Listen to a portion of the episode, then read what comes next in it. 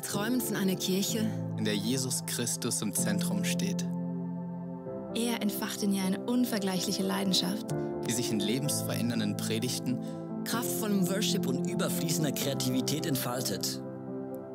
In dieser Kirche feiern und genießen wir die Beziehung zu unserem himmlischen Vater. voller Enthusiasmus. und lernen ihn in all seinen Facetten immer tiefer kennen. Wir wünschen uns eine Kirche, die offen ist für jeden. Egal, woher Menschen kommen und was ihre Geschichte ist. Hier findet jeder ein Zuhause, Diese Kirche ist eine Familie, die von bedingungsloser Liebe Zusammenhalt und dienender Leiterschaft geprägt wird. die Nöte der Gesellschaft bewegen sie zu barmherzigem Handeln. sie ist bekannt für ihre Großzügigkeit. Schaut hin und nicht weg. Wir sehen uns danach, Die Kraft Gottes zu erleben. Im Wissen, dass für Gott alles möglich ist. Erwarten wir das Wirken des Heiligen Geistes. und erleben seine Wunder. Unsere Leidenschaft gilt einer Kirche, die für Gott das Beste gibt. Die Sprache unserer Zeit spricht. und sich als Teil der Antwort versteht. in der Kirche, von der wir träumen, Kommen viele Menschen zum Glauben an Jesus Christus. und werden ihm immer ähnlicher. Während diese Kirche ständig wächst, wird sie gleichzeitig durch Kleingruppen immer persönlicher. und hat so positiven Einfluss auf unsere Familien. Freunde, und die Gesellschaft. Möge Gott diesen Traum durch uns alle verwirklichen.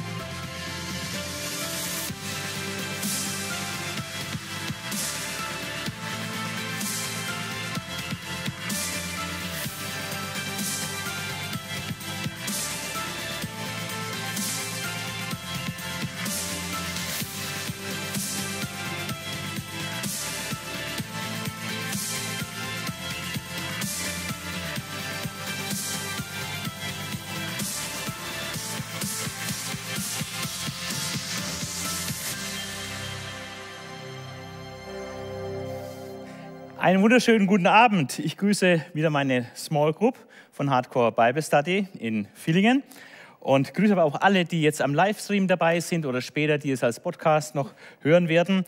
Wir haben heute bei diesem Bibelstudium ein, ein klassisches Thema, ein sehr, äh, sehr kontrovers diskutiertes Thema, und zwar geht es um die Sintflut. Wir sind ja insgesamt in einer Serie, wo wir einige Studien zu 1. Mose 1 bis 11 machen. Und heute soll es um die Sintflut gehen und vor allem um die Frage Mythos oder Geschichte. Und äh, wir haben äh, ziemlich viel vor. Ich habe hier sechs äh, Unterpunkte heute. Ähm, zunächst mal möchte ich die traditionelle Auffassung vorstellen, also was in der Kirche über Jahrhunderte und Jahrtausende geglaubt wurde. Das ist die traditionelle Auffassung und das ist ganz einfach. Ähm, man hat geglaubt, dass die Sintflut wirklich passiert ist, also dass es historisch ist und dass sie auch universal ist. Das heißt, dass das Wasser damals die gesamte Erdoberfläche bedeckte. Das ist die traditionelle Auffassung. Und gemäß dieser traditionellen Auffassung gab es eine ältere Sintflutgeologie. Das ist dann der zweite Punkt. Das waren Christen, aber nicht nur Christen.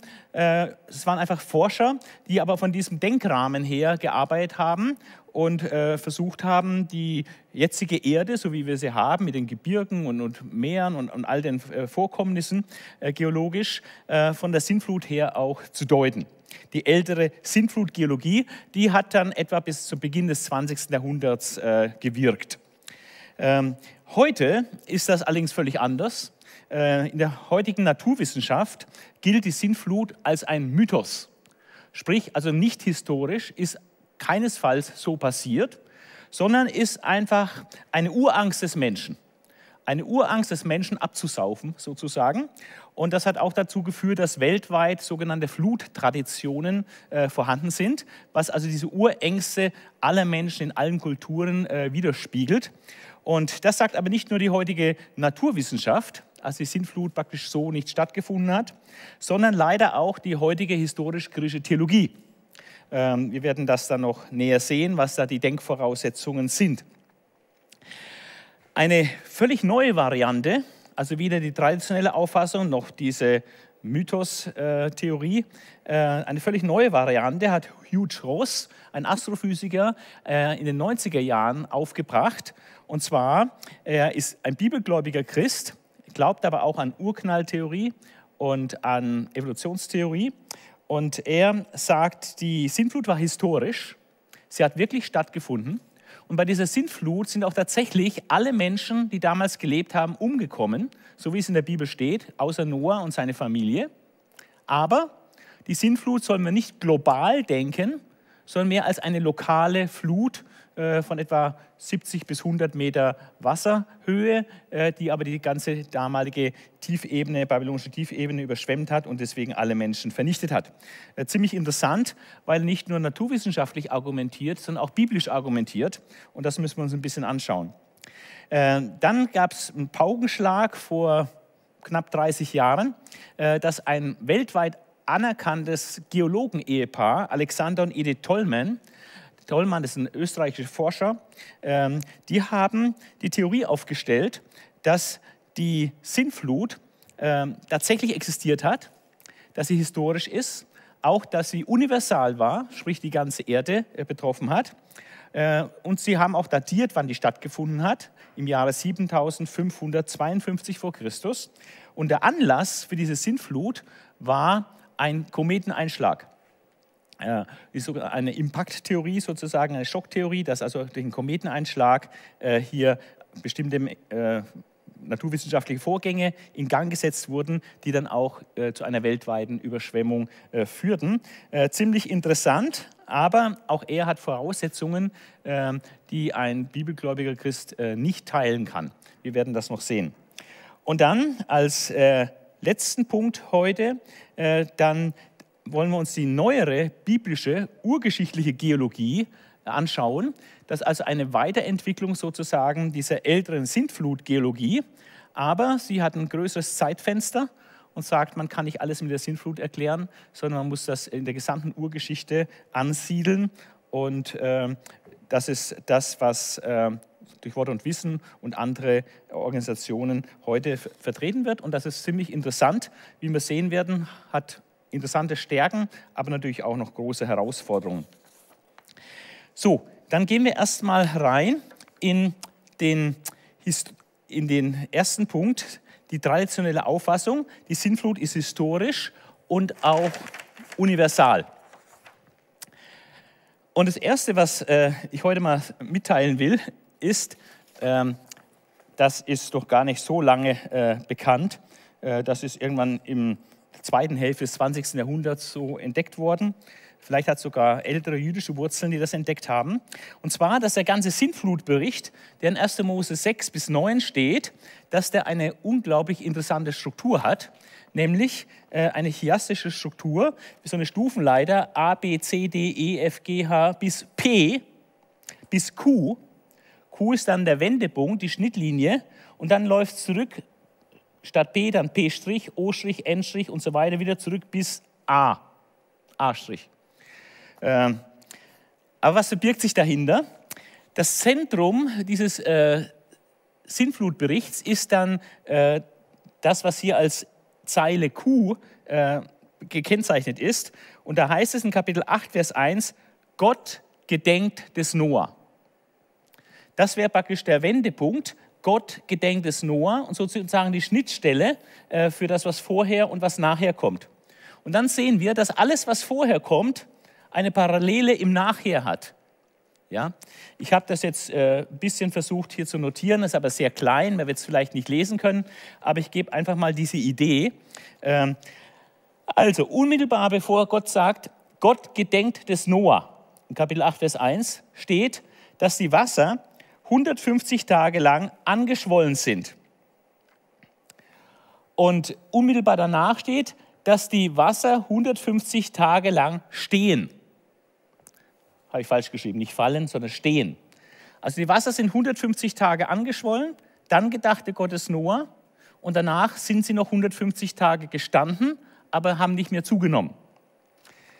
Das ist P und P', diese 150 Tage mit dem Wasser dass es ansteigt und dass es dann auf dieser Höhe steht.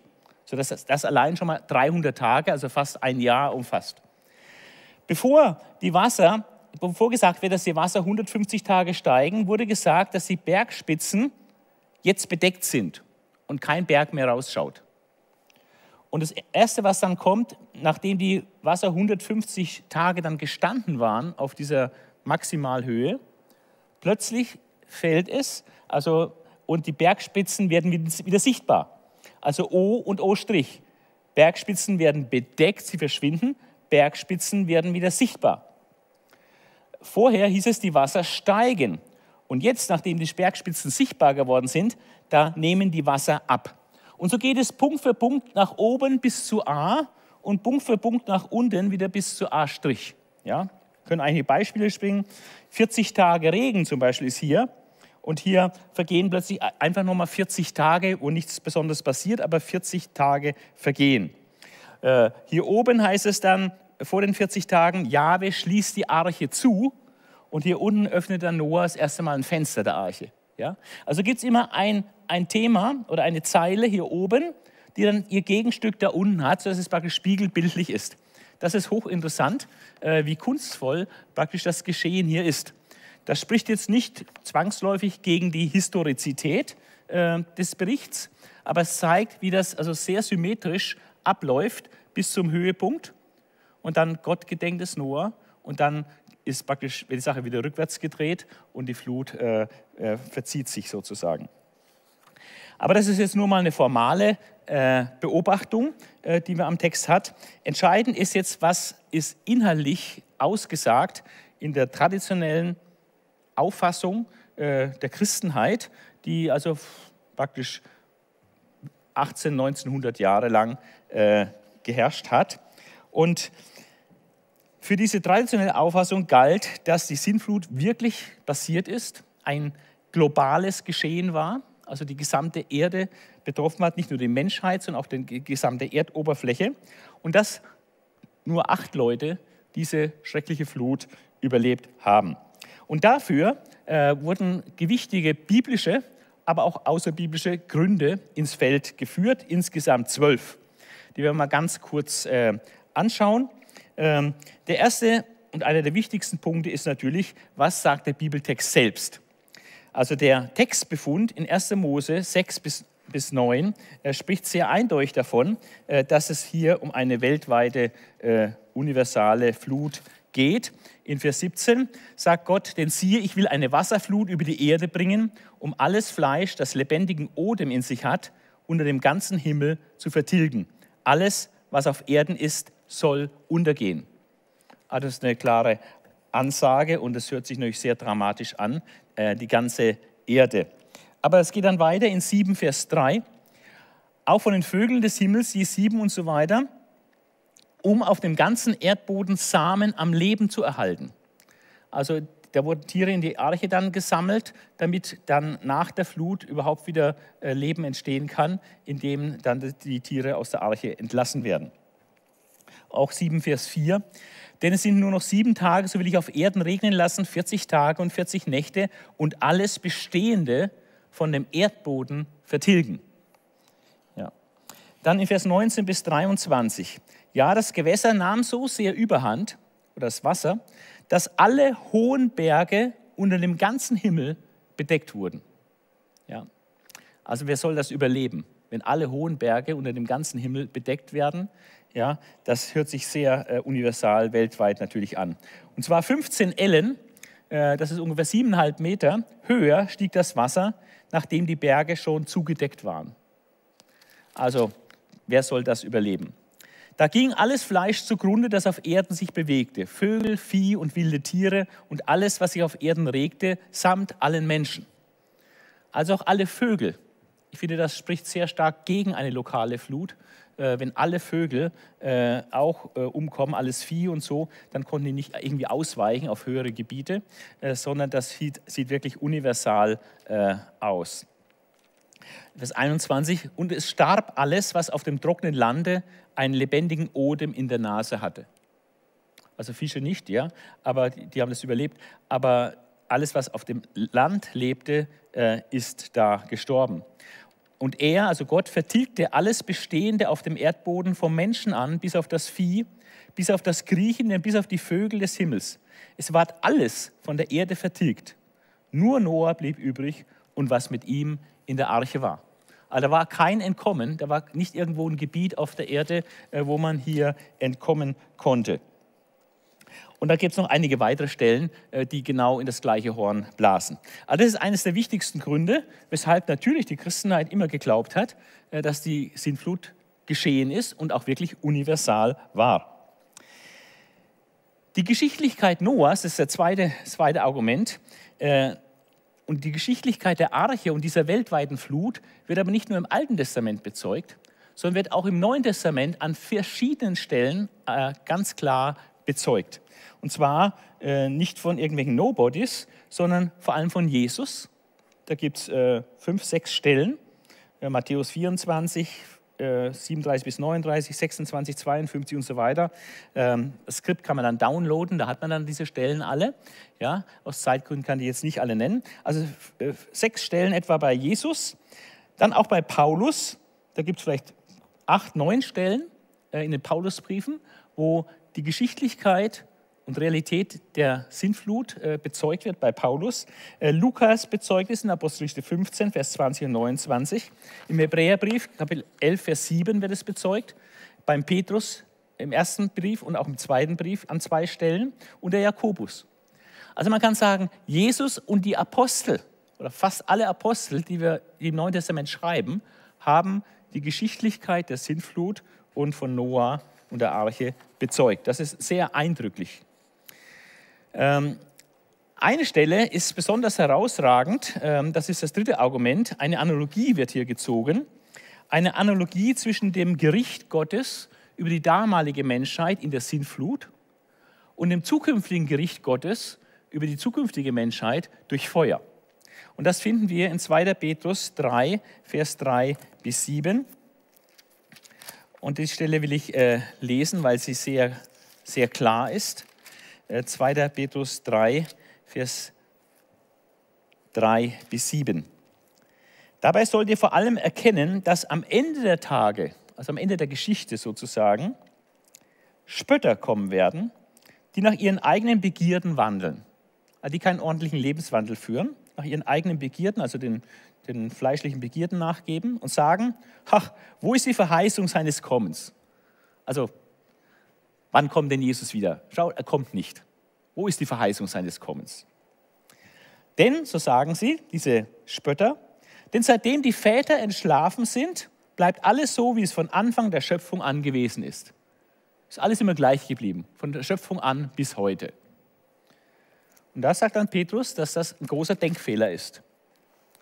Dabei übersehen sie aber absichtlich, also eigentlich offenbar wieder besseres Wissen, übersehen sie absichtlich, dass schon vor Zeiten, also vormals, Himmel waren und eine Erde aus dem Wasser heraus entstanden ist und inmitten der Wasser bestanden hat durch das Wort Gottes.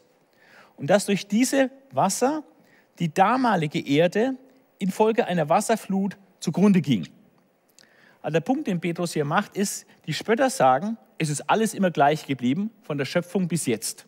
Er sagt, nein, nein, ist nicht immer alles gleich geblieben, sondern es gab mal eine frühere Erde, die zerstört worden ist, vernichtet worden ist durch Wasser, eben durch die Sintflut.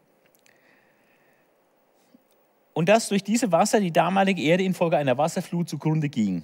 Die jetzigen Himmel aber, jetzt kommt die Analogie, so wie die damalige Erde durch Wasser unterging, so wird die jetzigen Himmel aber und die Erde werden durch sein Wort aufgespart, also haben noch Schonfrist, werden, werden, müssen noch aufgespart, noch äh, eine Schonfrist noch, und zwar für das Feuer.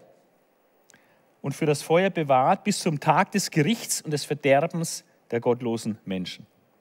Also die damalige Erde wurde durch Wasser gerichtet und vernichtet. Nur acht Menschen haben es überlebt. Und die jetzige Erde wird durch Feuer gerichtet werden. Und die gottlosen Menschen werden äh, da gerichtet werden. Und die Spötter sagen, das hat es nicht gegeben. Ja? Es ist alles immer seit der Schöpfung gleich geblieben. Also diese Analogie, äh, dass die damalige Erde durch Wasser unterging die und die jetzige Erde durch Feuer untergehen wird, ist ein wichtiger Punkt. Äh, und wir sehen, wie Petrus natürlich völlig selbstverständlich von der Realität äh, dieses weltweiten Gerichts durch die Sintflut ausgeht. Dann um die gesamte damalige Erdbevölkerung, ist der vierte Grund, ausgenommen Noah und seine Familie auszutilgen. Und da gibt es äh, etwa ein Dutzend Stellen äh, im Alten und im Neuen Testament. Auch bei Jesaja zum Beispiel gibt es Stellen, äh, dass die gesamte Menschheit außer diesen acht umgekommen sind. Äh, und es scheint so, dass eine weltweite Flut dafür absolut notwendig war. Äh, wenn man überschlagsmäßig rechnet, kann man zeigen, äh, dass äh, vielleicht zu dem Zeitpunkt eine Milliarde Menschen auf der Erde lebten, die natürlich auch entsprechend sich weltweit verteilt haben. Man kommt auf diese eine Milliarde Menschen, indem man etwa eben 18 Generationen zählt, von Adam bis Noah, wenn eine Generation damals äh, mit 90 Jahren veranschlagt wird und dann entsprechende Kinderzahl äh, aufgrund verlängerter Zeugungsfähigkeit und so weiter, kommt man auf eine recht hohen, äh, hohe Anzahl von Individuen. Und man geht davon aus, dass das natürlich nicht nur auf einem kleinen geografischen Gebiet der Erde beschränkt sein konnte, sondern dass damals die Menschheit schon äh, global äh, verstreut war. Dann ein fünfter Grund ist, dass äh, Gott der Menschheit in 1. Mose 6, Vers 3 äh, im Zusammenhang mit der Flut eine Schonfrist äh, einräumt von 120 Jahren. Ähm, da geht es wahrscheinlich nicht um das Lebensalter der Menschen, wie manche Ausleger meinen, sondern dass es einfach die Frist ist, wo Gott noch Geduld hat und zuschaut, ob die Menschen sich ändern. Und dann, wenn nicht, dann kommt das Gericht. Und in diesen 120 Jahren, das war die Zeit, in der die Arche gebaut wurde waren ja nicht gerade viele Arbeiter, die da mithalfen. Es war Noah und seine Familie, seine drei Söhne. Ähm, und das war das größte Schiff äh, der Welt bis 1910 oder so. Gab es überhaupt kein größeres Schiff als die Arche, von den Ausmaßen her. Von daher hat es natürlich eine enorme Bauzeit auch gehabt. Und da heißt es hier in 1. Mose 6, Vers 3, da sprach der Herr, mein Geist soll den Menschen nicht ewig darum strafen, weil er Fleisch isst, sondern seine Tage sollen 120 Jahre betragen. Also nicht das Lebensalter, denn das Lebensalter war überhaupt nicht irgendwie, zu keinem Zeitpunkt war das Lebensalter der Menschen 120 Jahre. Äh, nur Mose wurde zufällig 120, aber das ist kein typisches Lebensalter für einen Menschen. Ja, vor der Flut waren sie viel älter und nach der Flut viel jünger. Äh, aber diese 120 Jahre äh, meinen wohl, das ist die bessere Auslegung hier, diese Frist bis zur Flut. Und so war also diese ganze Bauzeit der Arche ja, eine Möglichkeit, noch umzukehren und vielleicht, äh, dass Gott dann gnädig gewesen wäre, die Flut hätte vielleicht nicht kommen lassen. Also das ist diese Schonfrist. Und ähm, von daher, wenn man hätte fliehen wollen vor einer lokalen Flut, äh, hätte man genügend Zeit gehabt, äh, sich äh, vom Acker zu machen sozusagen. Dann ein sechster Grund. Zunächst wurden die Fenster des Himmels geöffnet und der Regen ergoss sich 40 Tage in Strömen. Gibt es äh, drei Bibelstellen. 1. Äh, Mose 7, 17, Psalm 78, 16, Jesaja 51, 10. Also an drei Stellen wird das bezeugt äh, mit diesen Regengüssen. Und dann passiert etwas Besonderes, was wir gar nicht abschätzen können, was das wirklich bedeutete. Da heißt es nämlich, dass die Quellen der großen Tiefe aufbrachen. Das heißt, dass von unten her massiv Wasser kam. Also nicht nur Regen von oben, sondern nach diesen 40 Tagen Regen, wie es aus allen Kübeln gegossen hat, äh, sind dann die Quellen der großen Tiefe aufgebrochen. Und das äh, zeigt natürlich ganz riesige geologische Störungen. Und äh, das passt mit einer lokalen Flut natürlich auch nicht überein, sondern das hat dann fünf Monate angehalten nach dem biblischen Zeugnis, ehe diese Quellen der Tiefe aus denen Wasser hervorströmte, äh, wieder geschlossen wurden. Ja. Also das passt auch nicht mit einer lokalen Flut. Äh, dann nach Psalm 104, Vers 5 bis 9 äh, ist der Ozeanboden abgesunken und die Täler sind nach oben gekommen und Berge sind auch entstanden. Das heute noch beobachtbare Ansteigen riesiger Faltengebirge ist auch interessant, dass wir zum Beispiel das Himalaya, auch die Alpen sind so Faltengebirge, Himalaya, Faltengebirge, dass man da in diesen Hochgebirgen auf den höchsten Höhen kann man Fossilien finden. Fossilien, die eigentlich im Meer schwimmen, ja, wenn sie leben. Ja, und die liegen jetzt auf 6, 7, 8.000 Meter Höhe. Ja, unglaublich. Oder in Alpen 3.000, 4.000 Meter hoch äh, liegen maritime Fossilien. Also das war mal irgendwie vom Wasser bedeckt und ist nach oben äh, gekommen. Also das äh, sind möglicherweise Spätfolgen einer globalen Flut. Der achte Punkt äh, für eine historische und universale Flut ist, dass wir äh, die hohen Berge äh, bedeckt haben. Die Topografie Afrikas und Australiens zeigt, äh, wenn da die hohen Berge bedeckt sind, dann ist der ganze Kontinent äh, dann auch mit Wasser überflutet. Dann haben wir flutliche und nachflutliche Ablagerungen, die weltweit verbreitet sind. Also da gibt es einige hochinteressante Sachen und das hat, hat, riesige Dimensionen. Das war mir auch nicht bewusst, bevor ich das jetzt einfach in bestimmter Literatur gelesen habe. Zum Beispiel haben wir das riesige tibetanische Hochland. Das sind zwei Millionen Quadratkilometer. Das ist riesig. Viel, viel, viel, äh, zehnmal größer als die Bundesrepublik. Zwei Millionen Quadratkilometer Sedimentgestein und das ist dann nicht nur 100 Meter stark, sondern mehrere Kilometer stark. Sedimentgestein, also was aus Ablagerungen kommt. Und die liegen heute auf 4000 Meter Höhe über dem Meeresspiegel. Das ist sowas. Oder die Karoo-Formation Afrikas. In dieser Karoo-Formation in Afrika werden geschätzt etwa 800 Milliarden Wirbeltiere als Fossilien sind da vorhanden. 800 Milliarden Wirbeltiere als Fossilien. Die ist also irgendwie umgekommen. Dann gibt es eine Heringschicht im Miozänschiefer Kaliforniens. Das ist ein, ein Abschnitt von äh, 10 Quadratkilometer, ein riesiges Massengrab, 10 Quadratkilometer großes Massengrab für eine Milliarde Fische. Eine Milliarde Fische auf 10 Quadratkilometer äh, zu Tode gekommen, äh, begraben. Äh, und dann gibt es eine mehrere tausend Meter mächtige 5 Millionen Quadratkilometer große Lavaschicht des Columbia-Plateaus im Nordwesten der USA. Ah, das sind so gewaltige Formationen, was hier auf der Erdoberfläche vorhanden ist.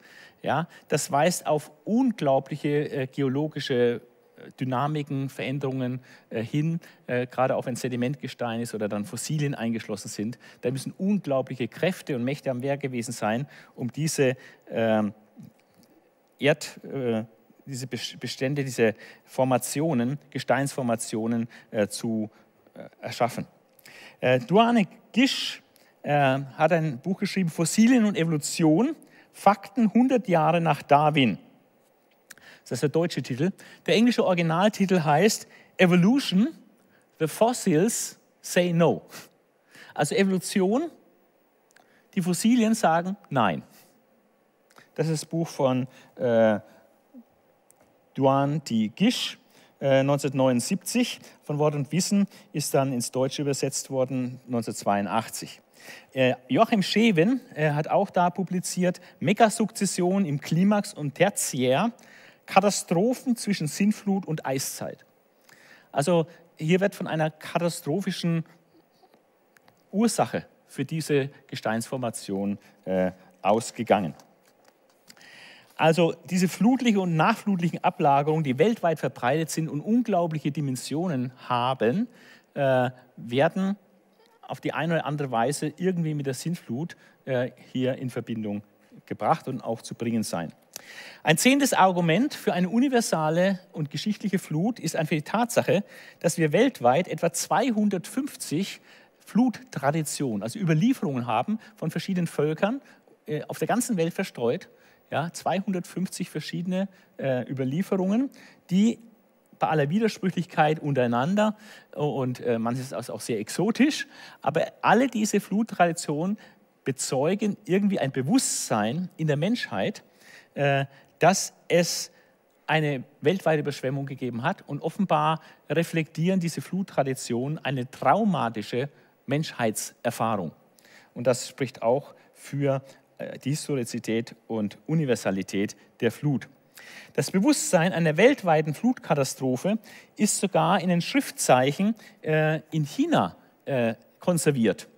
Da ist ein sehr interessantes Büchlein von Herrn Kang, Erinnerung an die Genesis, die Chinesen und die biblische Urgeschichte. Man kann, wenn man die chinesischen Schriftzeichen analysiert, erstaunliches Wissen erfahren ähm, über die Dinge, die in der in den ersten elf Kapiteln des ersten Buches Mose bezeugt sind. Zum Beispiel das Schriftzeichen für Schiff. das Schriftzeichen für Schiff, äh, setzt sich aus drei Elementen zusammen. Und diese drei Elemente äh, sind analysiert als, das eine heißt Gefäß, das andere heißt Mund oder Person und die Zahl 8. Also Gefäß, Person 8. Acht Personen Gefäß. Das ist praktisch die Bedeutung des Schiff, Schriftzeichens Schiff. Und äh, in der Eiche Noah waren acht Personen konserviert in einem schützenden Gefäß sozusagen. Ja. Und das ist nicht nur ein so ein Beispiel, da gibt es tatsächlich Dutzende und Hunderte Beispiele, äh, wie Wissen aus der Urgeschichte sich in den chinesischen Schriftzeichen konserviert hat.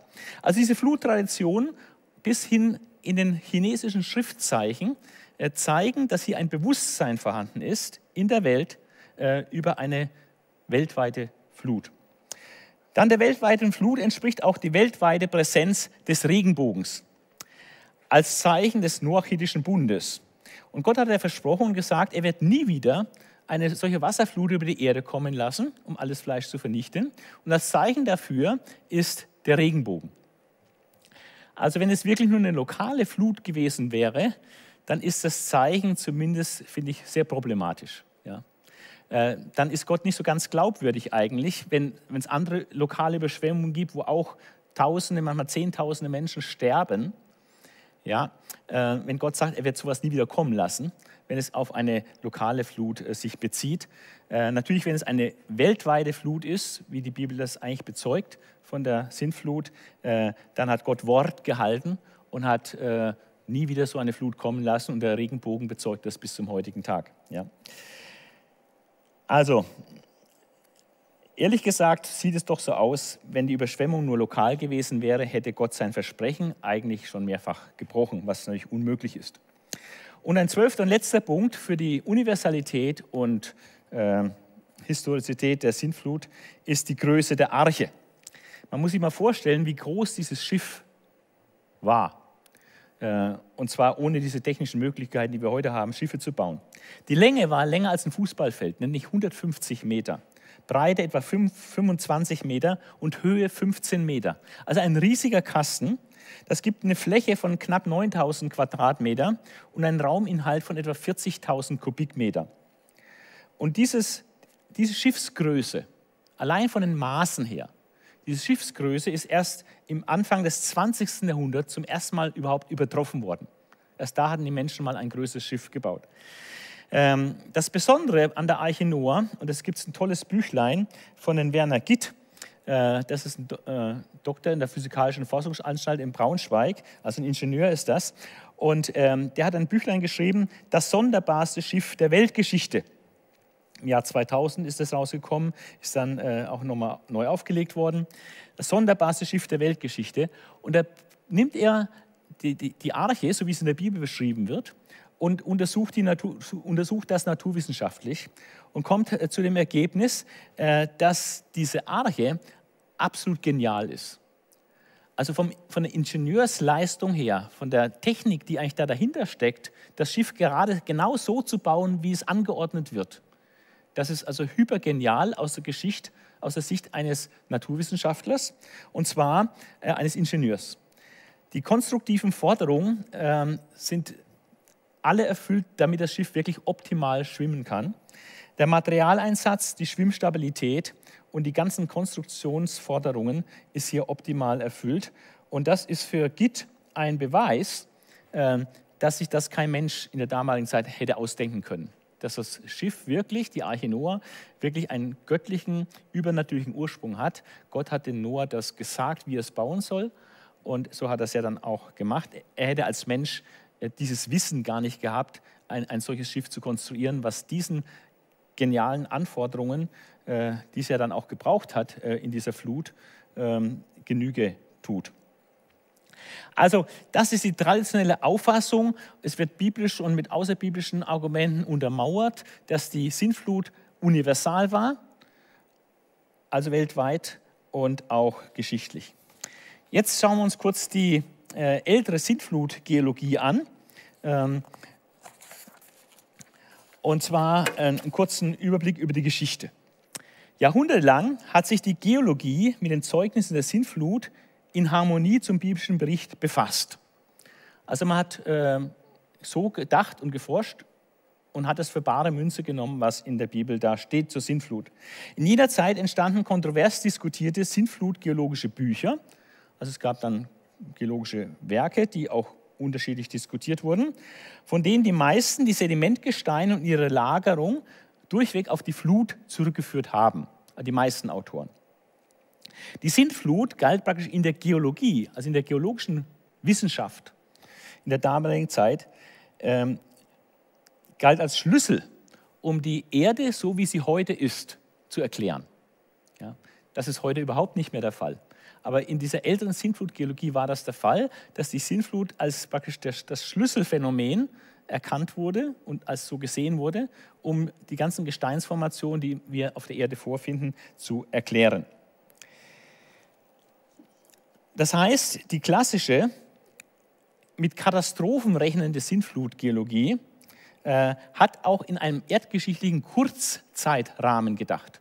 Die haben also nicht in Jahrmillionen gedacht, sondern im, im, Jahr äh, von wenigen Jahrtausenden. Das ist auch noch so nebenbei äh, bemerkt. Das hat sich erst dann später durch Darwin äh, geändert. Äh, zwei äh, Leute will ich mal kurz äh, herausgreifen. Enstene, 1669. Er war der bedeutendste Sintflutgeologe im 17. Jahrhundert. Er folgte der biblischen Urgeschichte und war von einer jungen Erde überzeugt, dass die Erde jung ist. Die Erdgeschichte äh, hat er anhand von Geländestudien in der Toskana äh, versucht zu rekonstruieren, wonach geologisches Geschehen für ihn in Zyklen ablief. Und die Sintflut ist dann eines von mehreren bedeutsamen Ereignissen und die geologische Geschichte ereignet sich vor und nach der Flut. Also sehr interessant hier im 17. Jahrhundert schon. Dann 1756 ein J.G. Lehmann, er war der bedeutendste Sintflutgeologe des 18. Jahrhunderts. Was hat er gesagt? Sein Sintflutgeologisches Werk gilt als Beginn der systematischen Untergliederung der Schichtgesteine. Also da hatte man praktisch angefangen, systematisch die, die Erdschichten, die so übereinander liegen, äh, zu bestimmen, zu klassifizieren und zu identifizieren. Und dieses Projekt diesem Projekt schlossen sich bald zahlreiche Geologen in verschiedenen Ländern an. Also hat praktisch eine Forschungsrichtung losgetreten, dass überall auf der Welt man praktisch nach dieser Schichtfolge äh, geforscht hat. Äh, wie liegen verschiedene Erdschichten übereinander? Und äh, das hat dann äh, zu folgender äh,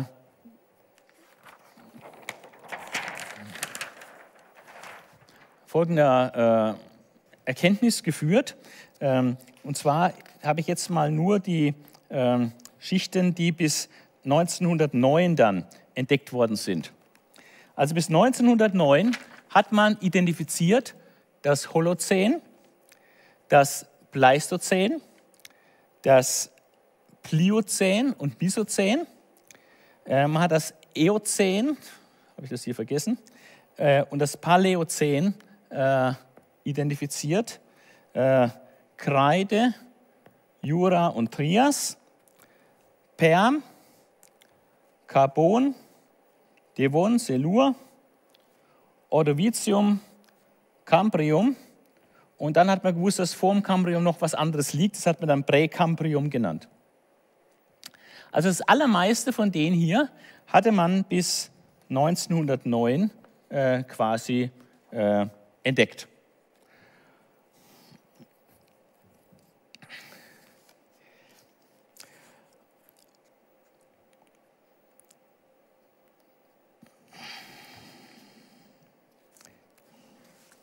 Ja, genau hier. Und folgendes ist dann mit, Schicht, mit dieser Schichtfolge, ähm, hat man da herausgefunden. Je höher die Gesteinsschichten sind, also je weiter oben man sich hier befindet in diesem Bereich, desto ähnlicher werden die Fossilien den Tieren, die wir kennen. Und je weiter wir runtergehen und die Fossilien hier unten anschauen, desto unähnlicher werden diese Fossilien zu den Tieren, die wir heute kennen. Also je weiter es hier hochgeht, desto ähnlicher mit der heutigen Tierwelt und desto unähnlicher mit der heutigen Tierwelt, soweit wir nach runter gehen. Dann haben wir die Big Five. Hier zwischen Ordophicium und Silur 1, zwischen Devon und Carbon 2, zwischen Perm und Trias 3, zwischen Trias und Jura 4 und zwischen Kreide und Paläozän 5. Fünfmal kann man in dieser Schichtfolge feststellen, dass es ein gewaltiges Massensterben gab. Ein, ein riesiges Massensterben. Ja, fünfmal ist das festzustellen, the Big Five. Es gab immer äh, ein Sterben auch, aber dieses Massensterben, dass massenhaft Tiere äh, verstorben sind und als Fossilien praktisch eingeschlossen wurden, äh, und zwar auch oft sehr plötzlich, ja, da manche äh, Fossilien sind, die gerade noch ein, kind, ein, Baby bekommen. Während der Geburt werden die praktisch fossiliert. Oder beim, beim Fressen werden die fossiliert. Ja, un, un, unglaublich. Das ging sehr plötzlich. Ähm, fünfmal gibt es ein solches Massensterben. Dann haben wir einen weltweiten Nachweis dieser Schichtungsreihenfolge. Es ist also nicht etwas, was man nur in Europa findet oder nur in Amerika, sondern auf allen Kontinenten liegen praktisch die Erdschichten in dieser Reihenfolge, von oben nach unten. Natürlich nicht immer ganz so schön äh, schnittweise, es gibt auch so Verschiedene ineinander, aber grundsätzlich liegen die genau in dieser Konstellation äh, übereinander. Und äh, man kann das äh, durch Bohrkerne feststellen in europäischen Flözgebirgen. Man kann es im Grand Canyon feststellen, da kann man sogar sehen, weil dann die Schichten äh, offen übereinander liegen. Bevor Darwin kam, 1509, 1859, 1859 äh, Darwin die Entstehung der Arten und dadurch dann auch die Evolutionstheorie äh, massiv äh, befördert wurde. Bevor Darwins Entstehung der Arten erschien, waren von diesen 18 Erdschichten bereits zwölf entdeckt. Also zwölf hatte man schon äh, identifiziert und hat es alles in einem zeitlichen Kurzzeitrahmen gesehen von mehreren tausend Jahren nur. Ab Mitte des 18. Jahrhunderts gibt es dann umfassende sinnflutgeologische Ansätze, die meist die Entstehung eines großen Teils dieser Gesamtschichtenfolge, also alles von oben bis unten, also der größte Teil von oben bis unten, äh, alles mit der Sintflut in Verbindung bringt. Einzelne Autoren äh, tun aber die sintflutlichen Sedimente auf den obersten Bereich der geologischen Abfolge einschränken. Also nach manchen Autoren äh, im 18. Jahrhundert äh, sind nur die oberen Schichten mit der Sintflut in Verbindung zu bringen, andere versuchen eigentlich mehr oder weniger fast alle diese Schichten mit der Sintflut in Verbindung zu bringen. Aber in der zweiten Hälfte des 18. Jahrhunderts haben diese äh, Geologen, diese Sintflutgeologen an Bedeutung verloren. 1812 ähm, gibt's dann noch, äh, hat Georges Cuvier, ein französischer Paläontologe, der sich also äh, mit Fossilien äh, beschäftigt, ein Naturforscher und Vater der Katastrophenlehre. Er hat ähm, die Geschichte unseres Planeten als eine Geschichte von Großkatastrophen äh, bezeichnet. Also das, die Erdgeschichte ist nur erklärbar, dass es immer wieder gigantische Katastrophen gab. Katastrophentheorie sozusagen. Das war der, der Beitrag von Cuvier 1812. Dann äh, Eduard Süß, ein Österreicher, 1885. Er hat äh, die Sintflut, äh, hat das mit seismischen und meteorologischen Phänomenen in Babylonien in Verbindung gebracht. Und dann ist 1929 äh, etwas Einschneidendes passiert. Äh, da hat äh, Sir Cohen Leonard Hooley, ein englischer Archäologe, hat in Ur in Chaldea Ausgrabungen vorgenommen und hat dann dort eine drei Meter mächtige Sedimentschicht äh, gefunden und hat gesagt, das ist die Sintflutschicht ja, in Babylon. Und, äh, und das hat der Diskussion praktisch, äh, der bisherigen Diskussion eine neue Richtung gegeben. Ab da war man eigentlich dann überzeugt, dass die Sintflut äh, nicht global war, sondern eine lokale Flut äh, in, in der Ebene, in der babylonischen Ebene äh, zwischen Euphrat und Tigris und dass es eben drei Meter äh, massive Ablagerungen gab, aber eben nur drei Meter äh, Ablagerung, eine lokale Flut. Und äh, so ist die ältere Sintflutgeologie dann praktisch total gescheitert und auf den Müllhaufen geworfen worden. Heute äh, ist das, also wird das nur noch belächelt äh, in der Naturwissenschaft. Äh, und zwar aus folgenden äh, Gründen. Es sind vier Gründe, äh, weshalb diese ältere Sintflutgeologie, äh, eigentlich fünf, fünf Gründe, vier Gründe, ähm, vier Gründe, weshalb diese ältere Sintflutgeologie dann praktisch gescheitert ist. Ein Hauptgrund war, dass äh, mit Darwins Entstehung der Arten und, und den Folgeforschungen dann ähm, die Evolutionstheorie einen einzigartigen Siegeszug äh, durch die Welt angetreten hat. Ja? Ähm, und das bedeutet auch, dass, der, dass die geologische Zeittafel, also diese Abfolge von Erdschichten, jetzt auch äh, in einen geologischen Langzeitrahmen äh, eingebaut wurde. Und das gebe ich dann nur mal ein paar Zahlen an.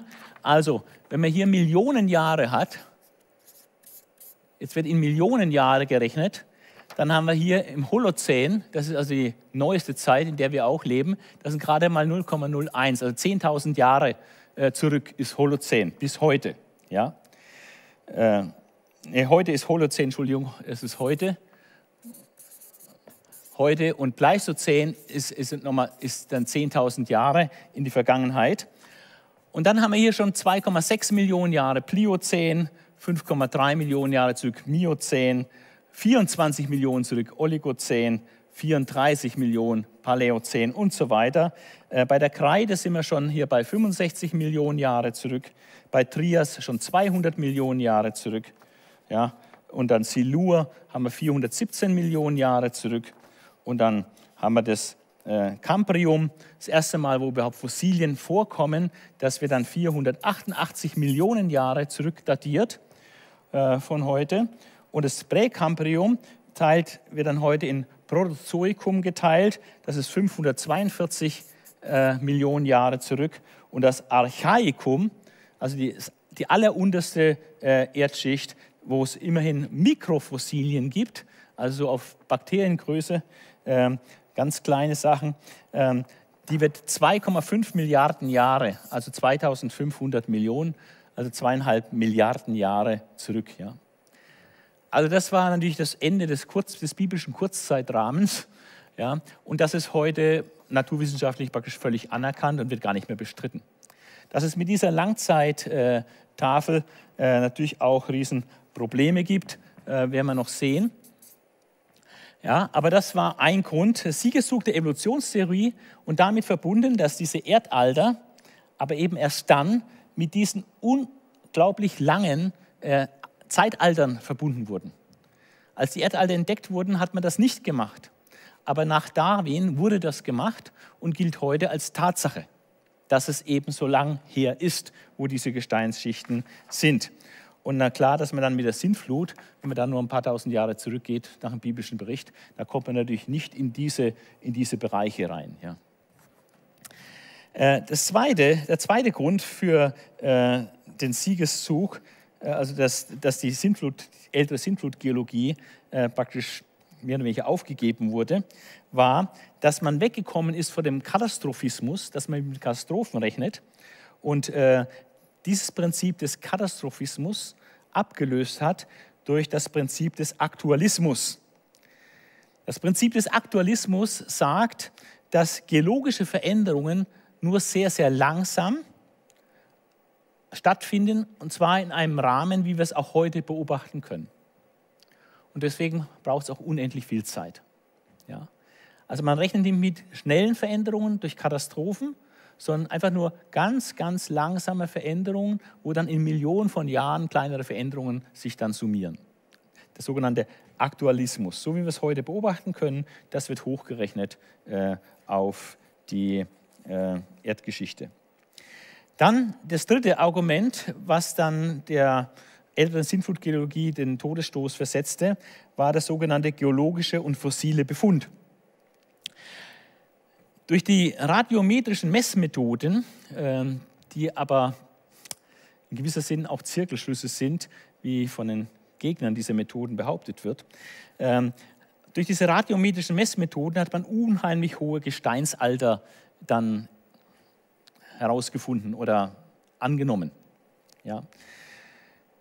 Dann die Sintflutschicht, die man da gefunden hat, sogenannte Sintflutschicht, nur drei Meter, also lokale Flut, Häkchen dran.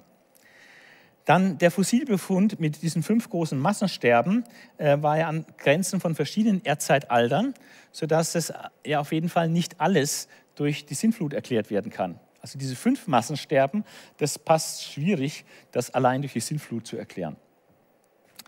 Also, ähm, und es gab damals praktisch, als der Siegeszug hier war, keine geologischen Beweise für die Existenz einer weltweiten Flut und so hat man das praktisch abgehakt.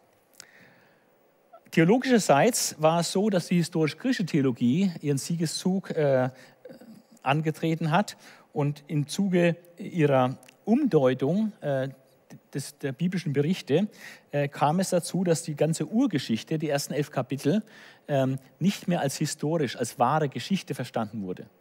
Also weder ist Adam und Eva das erste Menschenpaar, noch hat es einen historischen Sündenfall gegeben, noch war Kain und Abel historische Menschen. Ja, also da ist auch die Sintflut war nur, ist nur ein Mythos. Ja, der Turmbau zu Babel ist auch nur ein Mythos. Aber da ist nichts als Geschichte übrig geblieben. Nur dass Gott die Erde schuf. Ja, aber alles andere ist so ungeschichtlich, nicht greifbar. Ja. Und äh, das ist dann die historisch-griechische Theologie, äh, die dann praktisch auch theologischerseits überhaupt nicht vertritt, dass die Sintflut stattgefunden hat und dass sie global war. Also die traditionelle Auffassung, historisch und universal, ist komplett aufgegeben worden von der historisch-griechischen Theologie.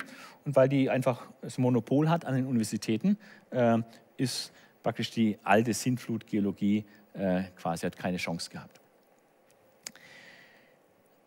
So kommen wir zu Punkt C. Äh,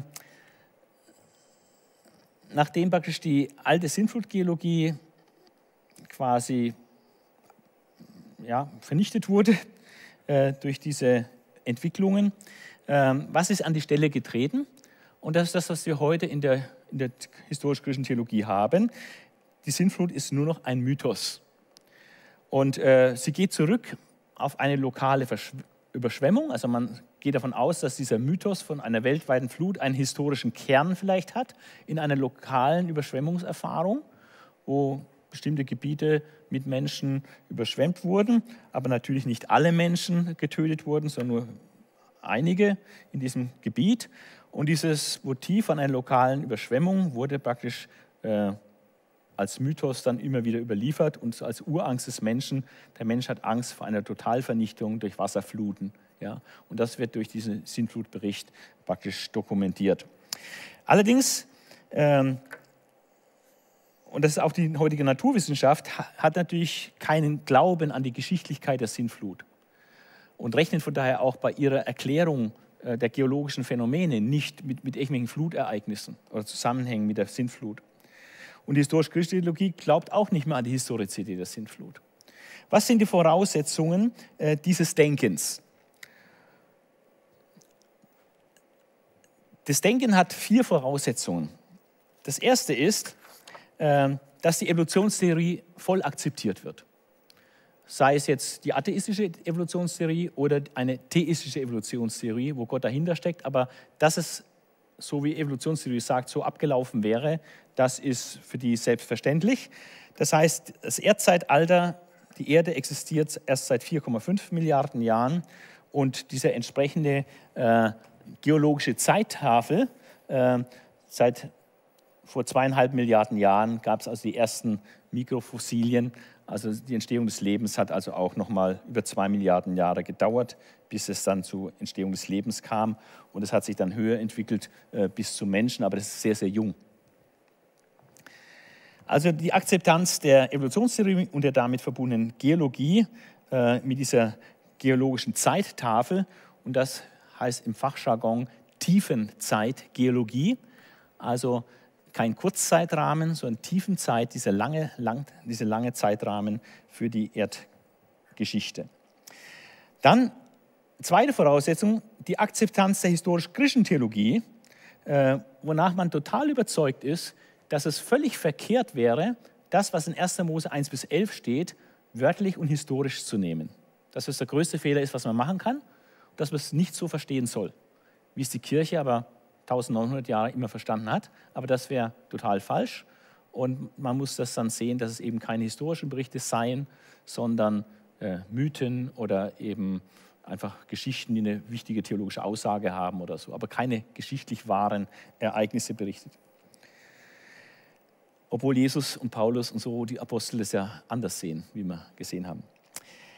Die dritte Voraussetzung ist, dass der biblische Sintflutbericht, wie er in, in der Bibel steht, einfach eingeordnet wird als einer von diesen 250 äh, Flutberichten, die es weltweit gibt. Und also einer von vielen und das wäre praktisch die jüdische Variante. Ja? Und die ist genauso wenig wahr und entspricht genauso wenig den Tatsachen wie irgendeine andere von kananäischen Mythen, babylonischen Mythen, afrikanischen Mythen und so weiter. Ja? Und äh, also es ist einfach religionsgeschichtliches Fakt und äh, einfach die Reflexion eines Menschheitstraumas. Und zudem sei der biblische Bericht nicht selbstständig, auch nicht ursprünglich, sondern der biblische Bericht sei sehr stark abhängig vom sogenannten babylonischen äh, Flutbericht, der heißt Enuma Elish Epos. Der Enuma Elish Epos ist der babylonische Flutbericht und die Bibel wäre praktisch da in Konkurrenz, ein Abklatsch davon oder auch in Konkurrenz äh, zu diesem Enuma Elish entstanden. Das ist die dritte Voraussetzung. Also Evolutionstheorie wird akzeptiert, die historisch-griechische Theologie wird akzeptiert, dass das alles nicht historisch ist. Äh, der Sinnflutbericht ist einfach nur so ein religionsgeschichtliches Dokument, wie es irgendein anderer heidnischer Flutbericht auch ist. Und der geologische und der fossile Befund wird so verstanden, äh, dass es überhaupt nicht in keinster Weise irgendwie die Existenz einer Sinnflut beweisen würde. Ja, das ist äh, der Stand heute in der gängigen Wissenschaft und auch in der gängigen historisch-kritischen Theologie. Wir kommen zum vierten Punkt. Ähm, das ist jetzt der Hugh Ross 1990, der eine neue Variante ins Spiel bringt als bibelgläubiger Theologe und Astrophysiker.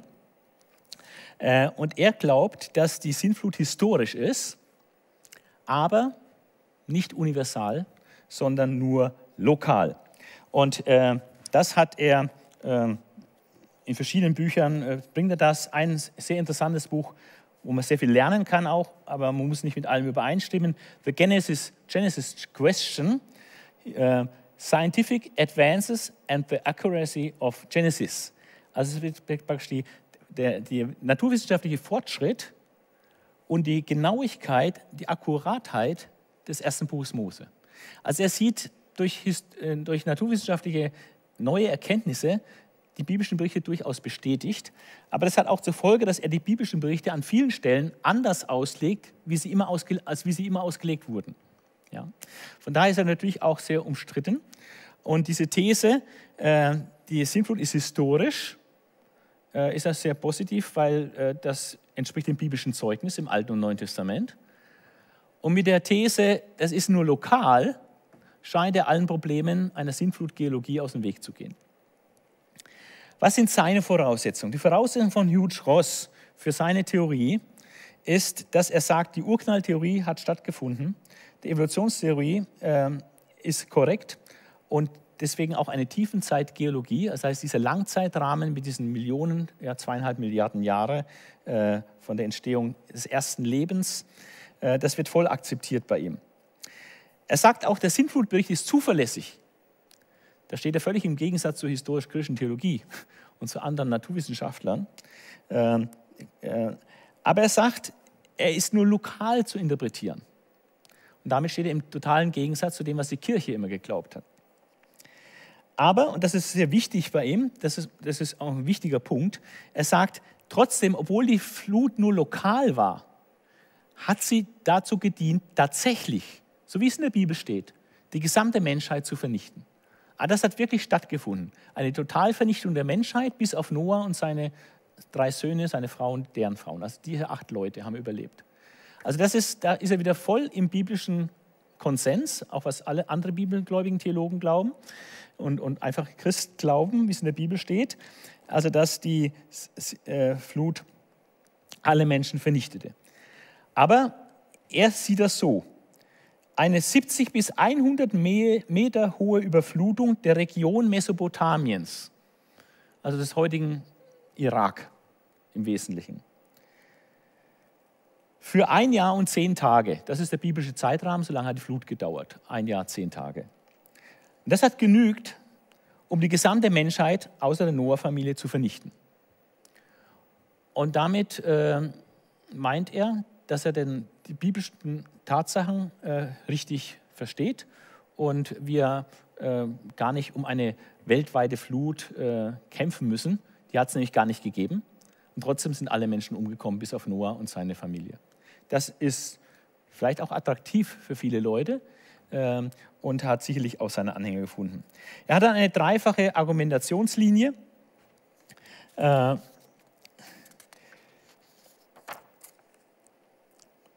Er begründet zunächst mal äh, die Vernichtung aller Menschen anhand äh, der klassischen traditionellen Interpretation, das ist also völlig Übereinstimmung, dass er sagt, biblisches Zeugnis völlig eindeutig, äh, alle Menschen sind umgekommen, nur Noah und seine Familie nicht.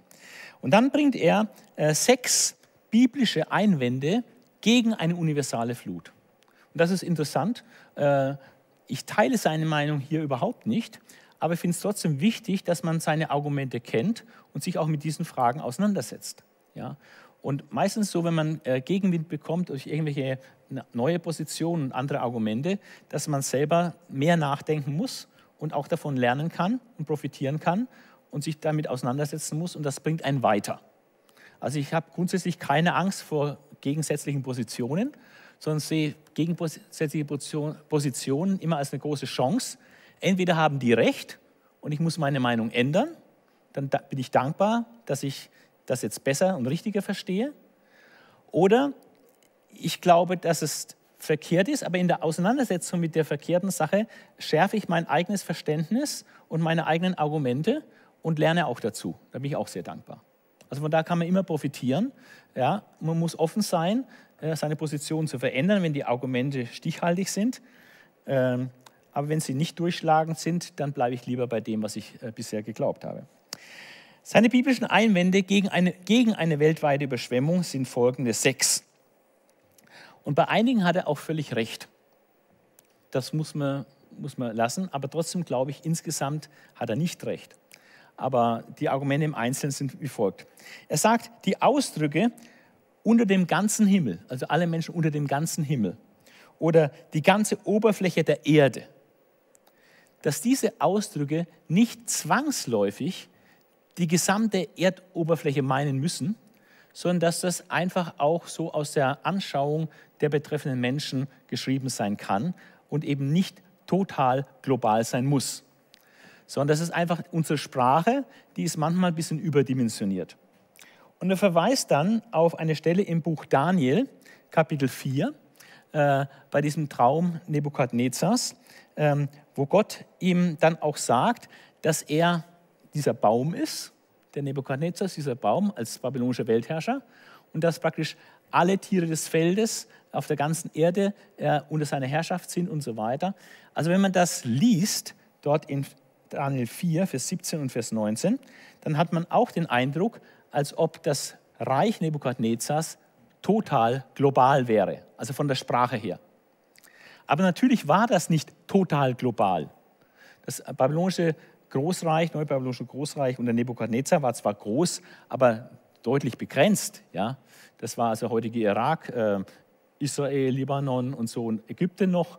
Ja? Aber das war es dann schon. Ja? Also das ist äh, geografisch gar nicht so groß gewesen. Aber die, die Sprache dort in Daniel 4 macht den Eindruck, als ob es total global wäre. Man kann auch mal in der Zeitung lesen, ne? äh, ganz Deutschland fiebert dem Fußball-Endspiel in der Weltmeisterschaft entgegen und so. Ja? Äh, jeder versteht das, was das meint. Ja? Aber es ist ja völlig klar, dass da nicht jeder einzelne Deutsche diesem Endspiel entgegenfiebert. Da gibt es ganz viele Leute, die haben mit Fußball überhaupt nichts am Hut, sie interessieren sich gar nicht für. Und trotzdem ist es so eine Überschrift nicht falsch. Ja? Äh, oder in der Bibel haben wir im Neuen Testament äh, ganz Jerusalem und ganz Judäa ging hinaus, um sich taufen zu lassen bei Johannes dem Täufer. Auch hier ist eindeutig, dass dieses ganz Jerusalem oder ganz Judäa ging hinaus, um sich taufen zu lassen, nicht jeden einzelnen Bürger in Jerusalem und Judäa meint, sondern dass halt viele aus Jerusalem und Judäa dorthin gekommen sind. Also unsere Sprache ist manchmal überdimensioniert. Und da muss man also Hut Schross recht geben, dass dieser Ausdruck unter dem ganzen Himmel oder die ganze Oberfläche der Erde nicht zwingend universal zu verstehen ist. Da hat er grundsätzlich recht. Sie kann universal gemeint sein, muss es aber nicht unbedingt. Dann sagt er, die Ausbreitung der Menschheit war damals noch nicht global und er begründet das, weil in der Genesis, also im ersten Buch Mose, keine Orte erwähnt werden, namentlich die außerhalb des Großraums von Mesopotamien, also dem Zweistromland, dem heutigen Irak, liegen. Aber die Tatsache, dass da keine genannt wird, heißt nicht, dass es keine gab. Von daher ist das Argument schwach, ist ein Argument aus dem Schweigen heraus. Und wir haben gesehen, die einen sagen, es gab so viele Menschen, die müssen weltweit verbreitet sein. Er sagt, äh, die waren nicht weltweit verbreitet, weil keine Städte außerhalb Mesopotamiens genannt werden. Ja. Also diese Argumente sind einfach nicht stark, nicht durchschlagend. Und das kann man so oder so sehen. Es entscheidet die Sache nicht. Dann die geretteten Tiere umfassten nur Vögel und Säugetiere mit signifikantem Umgang mit Menschen. Also es werden nicht alle Tiere erwähnt, die es da so gibt, also irgendwelche Papageienarten oder irgendwelche exotischen Tiere, sondern so Schafe, Ziegen, äh, Tauben und, und, andere so Tiere, die so im normalen Umfeld des Menschen zu Hause sind. Und ähm, von daher sagte die Arche, ist ja auch begrenzt räumlich und da sind nur bestimmte Tiere aufgenommen worden. Ja, das ist natürlich schwer zu rekonstruieren, wie viele Tiere wie viele verschiedene Tiere wirklich in der Arche waren. Da war keiner dabei, der es jetzt nachgezählt hätte. Dann das Verschwinden aller Bergspitzen und Hügeln, wie es in 1. Mose 7 steht, dass es unter dem Wasseroberfläche verschwand, argumentiert Hugh Ross damit, dass er sagt, naja, das ist die Perspektive Noahs. Der Noah hat, wenn er aus dem Fenster geguckt hat von seiner Arche, hat er halt, äh, was weiß ich, 10 Kilometer weit gesehen, vielleicht auch 20 Kilometer weit und hat er keinen Berg mehr gesehen. Aber das heißt nicht, was 100, 200, 300 Kilometer weiter entfernt ist, ob da auch alle Berge unter Wasser waren. Ja, kann man vielleicht so, so sehen. Ähm, ist äh, nicht zwingend, aber man kann sagen, ja, wenn er so sehen will, unbedingt. Das Landungsgebiet der Arche ist ein über 200.000 Quadratkilometer großes Gebirge, nämlich das Gebirge Ararat in 1. Mose 8, Vers 4. Und es ist nicht automatisch der Gipfelbereich des 5400 Meter hohen Bergs Ararat, der in der heutigen Türkei, äh, Osttürkei ist, an der Grenze äh, zum Iran. Irgendwie hat man so im Kopf gespeichert, die Arche, Arche ist auf dem höchsten Berg, äh, auf dem Berg Ararat äh, gelandet, aber das ist äh, völlig unsicher. Man hat sie nicht gefunden. Und es ist tatsächlich vom Bibeltext her, ist vom Gebirge Ararat die Rede, nicht von dem Berg Ararat. Und das kann, kann, kann, irgendwo sein. Und das muss eben nicht unbedingt 5400 Meter hoch sein, es kann auch tiefer sein. Es gibt starke Argumentationen auch von bibelgläubigen Auslegern, die den Berg Kudi als Landeplatz der Arche annehmen. Da gibt es mehrere Plätze, wo die Arche angeblich also gelandet ist. Man weiß es nicht. Ja. Aber Hugh Ross hat recht, es steht nicht im Bibeltext, dass es auf 5400 Meter oben äh, gelandet ist. Ein Argument, das bin ich jetzt auch kein äh, äh, Naturwissenschaftler in dem Bereich, der das beurteilen kann. Er sagt, Olivenblätter, die da diese Tauben in, in, im Schnabel hatten, äh, nachdem die Wasser sich verlaufen hatten, er sagt, Olivenblätter wachsen nicht in großer Höhe. Und da muss es relativ flach gewesen sein, wo diese Blätter herkamen. Und könnten auch eine globale Flut nicht überleben. Also wäre unmöglich, wenn die gesamte Erde und die gesamte Bäume und, und äh, Ölbäume unter Wasser sind, ein Jahr lang, äh, dass man dann nach einem Jahr irgendwo ein Olivenblatt äh, finden könnte. Ja, ja äh, kann ich jetzt als Nicht-Botaniker äh, wenig dazu sagen. Aber das sind so, das sind die sechs Einwände, die er von der Bibel her hat, äh, gegen eine globale Flut. Wobei ich muss sagen, als wir vorhin in der traditionellen Auffassung die Gründe hörten für eine globale Flut, äh, dann waren die, fand ich, äh, viel überzeugender äh, als diese Einwände. Aber er hat eben nicht nur diese biblischen Einwände, sondern er hat auch eine ganze Reihe von naturwissenschaftlichen Einwänden gegen eine weltweite Überschwemmung. Und die haben es dann schon etwas mehr in sich. Äh, diese Einwände, und müssen auch ernst genommen werden. Da muss man auch drüber nachdenken und auch Antworten finden. Ich weiß nicht, ob man auf allen Antworten finden kann ja, äh, oder ob da auch Denkfehler bei ihm vorliegen. Ähm, aber es ist interessant. Das sind die Punkte, die praktisch kritisch gesehen werden, äh, wo er sagt, hier kriege ich Probleme, wenn ich an eine universale Flut glaube, mit diesen naturwissenschaftlichen Beobachtungen. Was sind diese? Er sagt, wir haben ein Quantitätsproblem. Wo soll das viele Wasser herkommen? Die Wassermengen der Flut aus der Atmosphäre und dem Erdinnern reichen nicht aus, um die gesamte Erdkugel zu bedecken. Ja, da frage ich mich aber auch, woher weiß er, wie viel Wasser äh, im Himmel war und wie viel Wasser äh, in diesen äh, Tiefen unter der Erde waren. Woher weiß er das, wie viel da waren? Das ist eigentlich auch nur eine Behauptung oder eine Abschätzung, ähm, aber er war nicht dabei und er kann es nicht wissen. Äh, es wird hier so gesagt, das Wasser würde nicht ausreichen. Dann sagt er ein Zeitproblem. Gebirgszüge und Meeresbecken können nicht in 40 Tagen erodieren oder in elf Monaten aufgerichtet werden. Und da hat er schon auch recht, äh, dass wir nicht alle Gebirgsformationen mit der Sintflut erklären können und meinen, das wäre innerhalb von elf Monaten entstanden. Äh, das ist, hat er schon recht. Das ist, da ist schon mehr Zeit erforderlich. Ob das Millionen Jahre sein müssen, ist ein ganz anderes Thema. Aber es wird knapp, äh, diese Entstehung von bestimmten Erdformationen in sehr wenigen Monaten nur anzunehmen. Dann sagt ein Materialproblem, kein Schiff der Welt könne die mit einer solchen Flut verbundenen Turbulenzen überstehen. Aber das ist ein bisschen subjektives Argument, weil niemand wirklich dabei war, wie die Flut wirklich äh, war und wo, äh, wo der Standpunkt der Arche ist und wie es an anderen Stellen der Erde ist. Er sagt hier einfach, das könnte kein Schiff überleben. Ja, aber vielleicht hat es die Arche einfach überlebt und sie, sie hat es überlebt. Ja. Aber das ist, äh, kann ich auch nicht beurteilen, weil ich da äh, kein Experte sind, bin für Schiffsbauten und, und Material, Schiffsmaterial. Sagt er, die Wasser konnten nicht in ein Jahr ablaufen oder durch Wind vertrieben werden, wie es in, in 1. Mose 8, Vers 1 steht. Die Erde könne nicht zu einem bestimmten Zeitpunkt die 500 Millionen Spezies gleichzeitig beherbergt haben, die der Fossilbericht dokumentiert. Das ist ein interessantes Argument. Also, dass in den Fossilberichten 500 Millionen Spezien existieren. Und wie sollen die alle gleichzeitig oder in einem sehr begrenzten Zeitrahmen gleichzeitig auf der Erde gelebt haben? Das hält er für unmöglich. Erstaunlich, dass wir in den Fossilien 500 Millionen Spezien dokumentiert haben und heute auf der Erde leben nur noch etwa eine Million Spezien. Das heißt, es hat ein riesen Massensterben stattgefunden, also nur noch eine Million Spezien.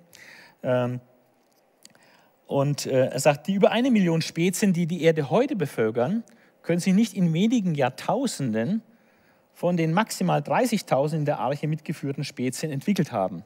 Ich meine, das sind schon interessante Argumente, die er bringt, die dann auch von Spezialisten äh, im Bereich der, der Biologie äh, beantwortet werden müssen. Ähm, und diese Fragen äh, stellen sich hier nicht ganz unberechtigt. Wie kann man sich das vorstellen? Das hat dann mit der Grundtypenlehre zu tun und so weiter. Ähm, aber das sind Spezialgebiete dann. Dann ein äh, weiteres Argument, eine kürzlich stattgefundene globale Flut erklärt nicht die immensen Erdvorkommen an Humus, Marmor und fossilen Brennstoffen, also Erdöl, Erdgas und so weiter, Erdöl vor allem. Also das, äh, sagte, kann man nicht durch die Sintflut erklären. Dass da Schwimmwälder äh, eben dann verkohlt wurden und so weiter. Ähm, das würde diese gigantischen Vorkommen nicht äh, erklären können. Kann sein, aber man muss vielleicht auch eben nicht alles durch die Sintflut erklären, wie wir noch sehen werden. Dann Noah benutzte Petroleumprodukte, also Asphalt, als Abdichtung der Arche nach 1. Mose 6, Vers 14. Und das sind organische Bodenschätze, äh, also Pflanzenmaterial, äh, und die können nicht erst durch die Flut erzeugt werden, die dann danach erfolgte. Also die müssen praktisch schon vorher erzeugt worden sein. Aber warum auch nicht? Ja, es zeigt nur, dass man nicht alle, äh, alle Petroleumprodukte oder organische Bodenschätze äh, durch die Flut erklären muss, sondern waren auch vorher schon, Asphalt war vorher schon vorhanden.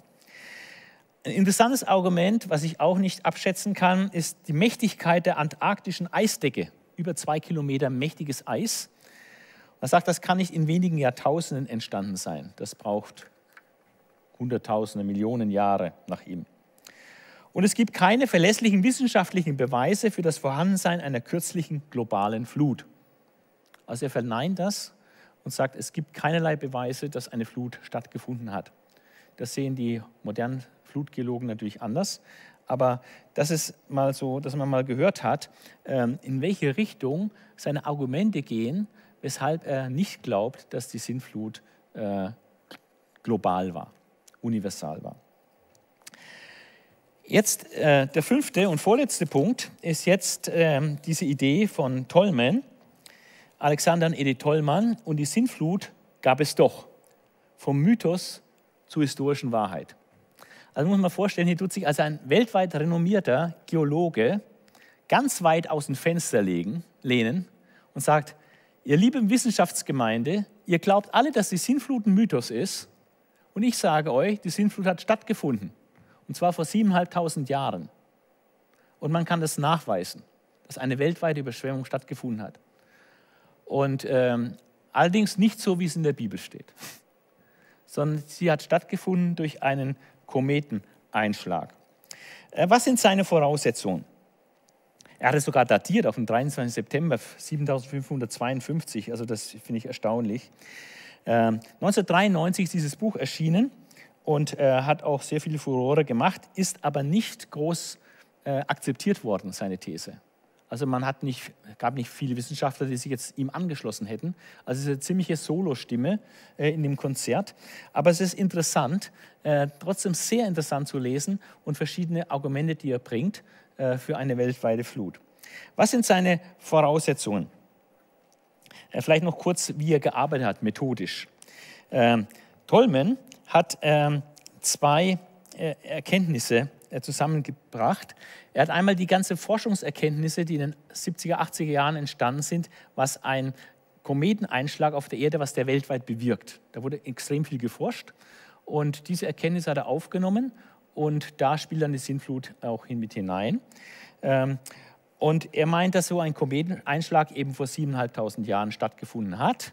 Äh, nicht nur zuletzt vor 65 Millionen Jahren an der Übergang äh, von, der, äh, von Jura zu Kreide, äh, sondern ähm, eben vor 7.500 Jahren. Das ist eine, dieses Impact-Geschehen, also dass ein Kometeneinschlag einen wahnsinnigen ähm, Prozess ausgelöst hat an Zerstörung über die gesamte Erde. Äh, und das andere, was er nimmt, sind die Fluttraditionen. Er hat diese 250 Fluttraditionen untersucht und versucht, den wahren Kern aus diesen Traditionen herauszuschälen und hat dann anhand dieses wahren Kerns seine Theorie von diesem Kometeneinschlag bestätigt gefunden. Also sagt praktisch, diese Fluttradition bezeugen von Augenzeugen praktisch diesen Kometeneinschlag mit all den Auswirkungen, ja, was zu einer weltweiten Überschwemmung auch geführt hat. Ähm, und ähm, von daher bestätigt das seine geologischen Erkenntnisse. Also diese Zangenbewegung, das ist sehr interessant, das hat noch niemand vorher gemacht. Äh, da ist er der Erste und das bringt auch sehr viel Licht in diese ganze Fluttradition, die er da einfach untersucht. Also das ist so seine, äh, sein Ansatz, dass er eben dieses Impactgeschehen, was naturwissenschaftlich erforscht ist, und diese Fluttradition auswertet und das anwendet auf ein Ereignis vor 7.500 Jahren.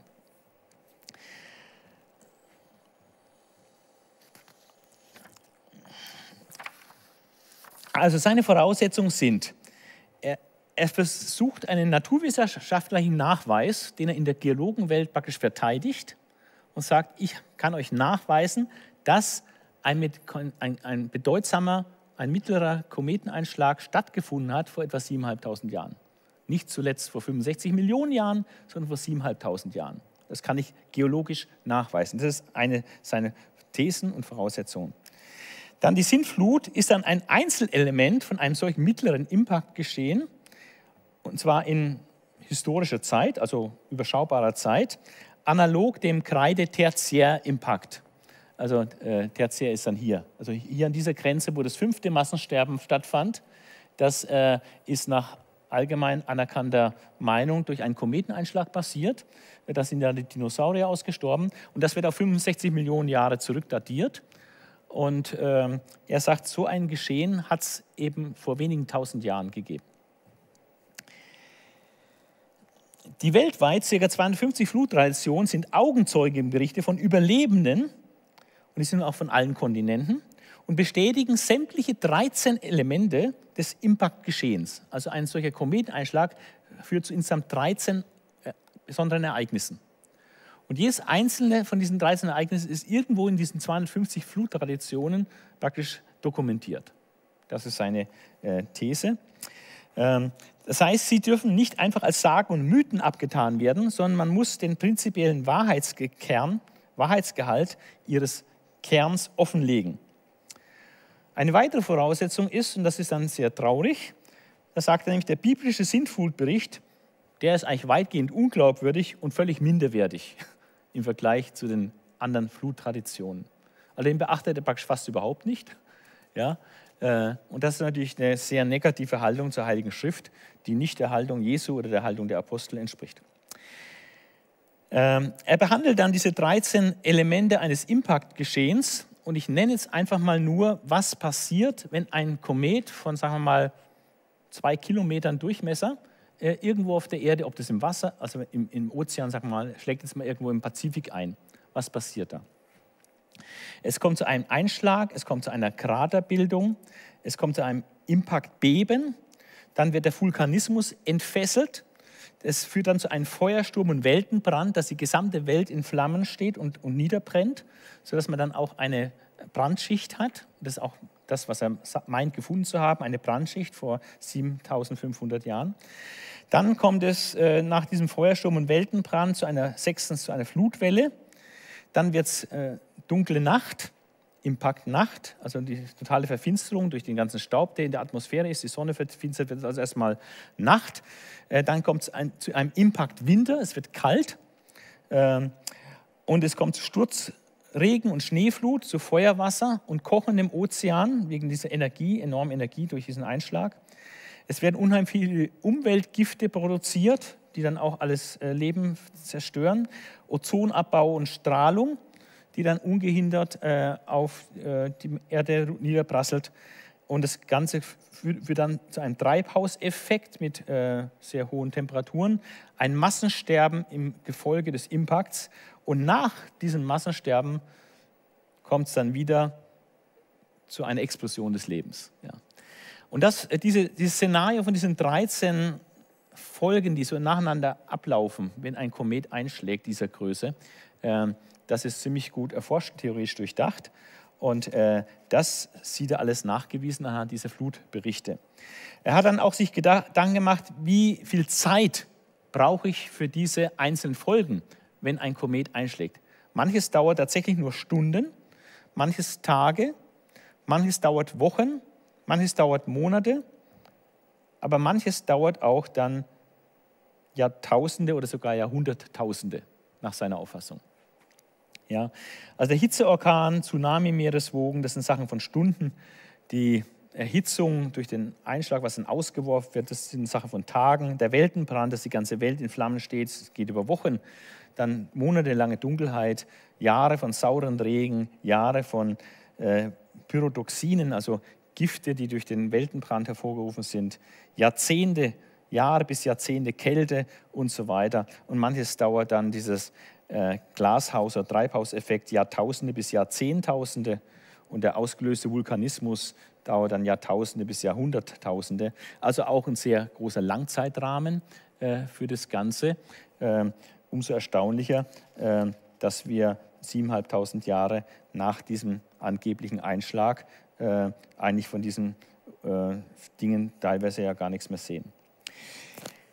Fazit, Datierung und Auslöser äh, für diese Sintflut entsprechen nicht wirklich dem biblischen Bericht. Also entsprechen überhaupt nicht dem biblischen Bericht.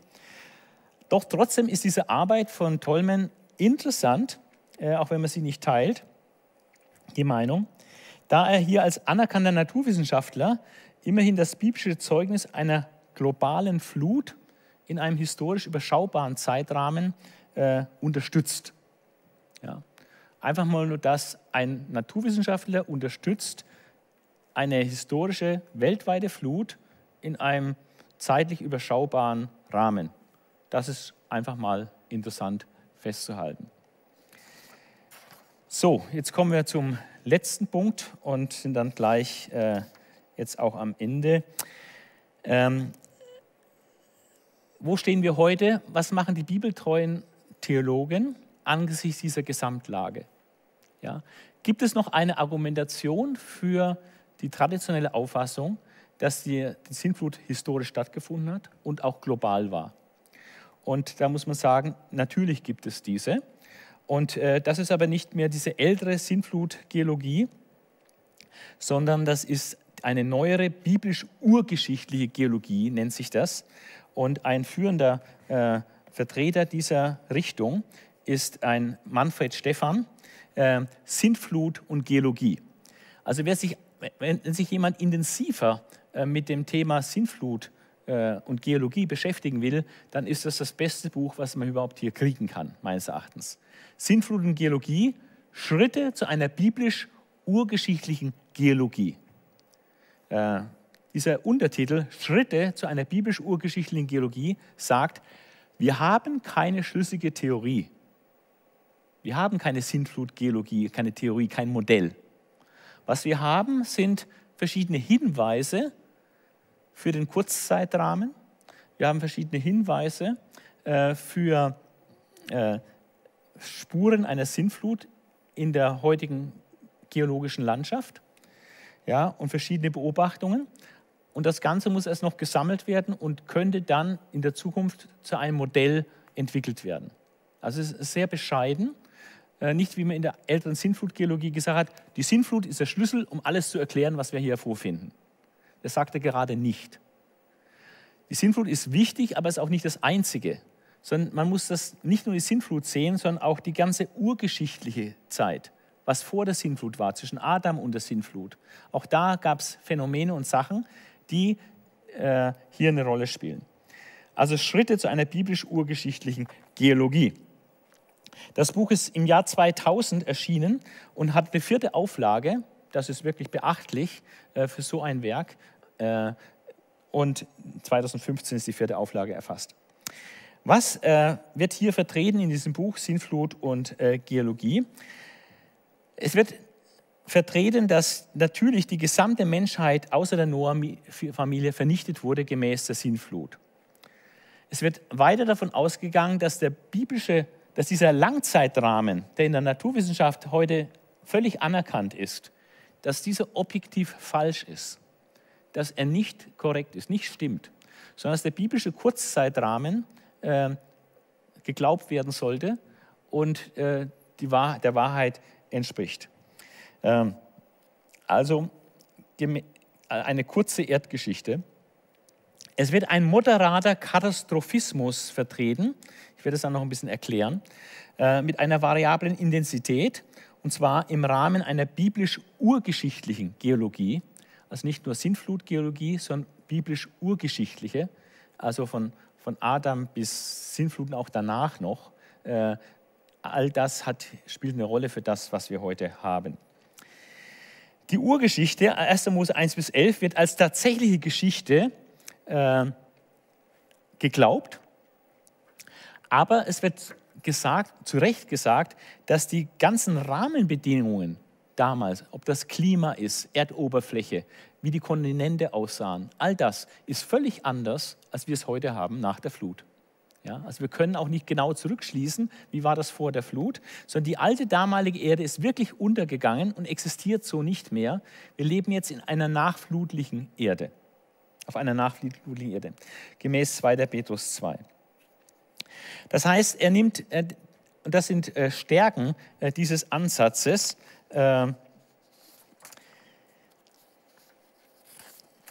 Stärken dieses Ansatzes, dass hier der die Urgeschichte, 1. Mose 1 bis 11, als tatsächliche Geschichte äh, ernst genommen wird.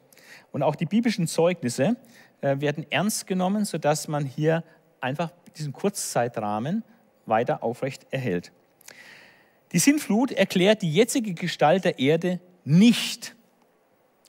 Also wir können nicht, was wir heute alles vorfinden, geologisch, allein durch die Sintflut erklären. Ich denke, das ist einfach realistisch und eine neue Bescheidenheit, weil früher hatten Christen das mal geglaubt, sie können durch die Sintflut alles erklären, was es hier gibt. Und er sagt, nein, das können wir nicht. Die Sintflut erklärt die jetzige Gestalt der Erde nicht, beziehungsweise ist noch völlig unklar, welche geologischen Beobachtungen überhaupt auf die nur circa einjährige Sintflut zurückzuführen sind. Es gibt einfach geologische Befunde, die Zeit brauchen, sich so zu entwickeln. Also Ablagerung und so weiter, das einfach nicht in, in, in ein Jahr geschafft ist. Das braucht einfach ein bisschen mehr, hunderte Jahre mindestens oder so. Ja, also, und das äh, gilt erst recht für den Befund in der Gesamtheit. Also wir können schon für Einzelbefunde nicht sagen, das, was wir hier sehen, ist definitiv durch die Sinnflut entstanden. Das funktioniert nicht, weil das einfach viel Zeit, mehr Zeit braucht. Und für den Gesamtbefund, was wir überall auf der Welt sehen, äh, kann man das schon gar nicht sagen. Der erdgeschichtliche Kurzzeitrahmen, dass wir von wenigen Jahrtausenden auszugehen haben, also dass diese Schichtfolge eben nicht 2500 Millionen Jahre repräsentieren, sondern nur wenige Jahrtausende. Äh, dieser Kurzzeitrahmen äh, wird äh, angenommen ähm, und man hat dann Hinweise, die für einen solchen Kurzzeitrahmen sprechen. Man kann das bisher nicht beweisen, aber es gibt verschiedene Hinweise. Ich will ein paar Sachen nennen. Ähm, zum Beispiel die Kohleentstehung. Kohleentstehung braucht nicht Millionen Jahre. Das geht unter bestimmten äh, Bedingungen mit Druck und Temperatur und so, geht das in extrem kurzer Zeit, in Tagen und Wochen geht das, dass Kohle entstehen kann, äh, wenn die entsprechenden Druckbedingungen da sind. Oder Flächensandsteinfolgen in St. Petersburg haben russische Forscher äh, entdeckt, äh, dass diese Flächensandsteinfolgen, die dort in St. Petersburg äh, aufliegen, äh, dass das unmöglich Millionen Jahre gedauert haben kann, sondern wesentlich kürzer. Ja, wesentlich kürzer. Ein anderer Ansatz äh, ist zum Beispiel die tertiäre Fundschicht der Eolithen von Aurillac ein kleines Spezialheftchen von meinem Freund Martin Ernst. Er ist gläubiger Geologe und auch bei Wort und Wissen äh, Mitarbeiter.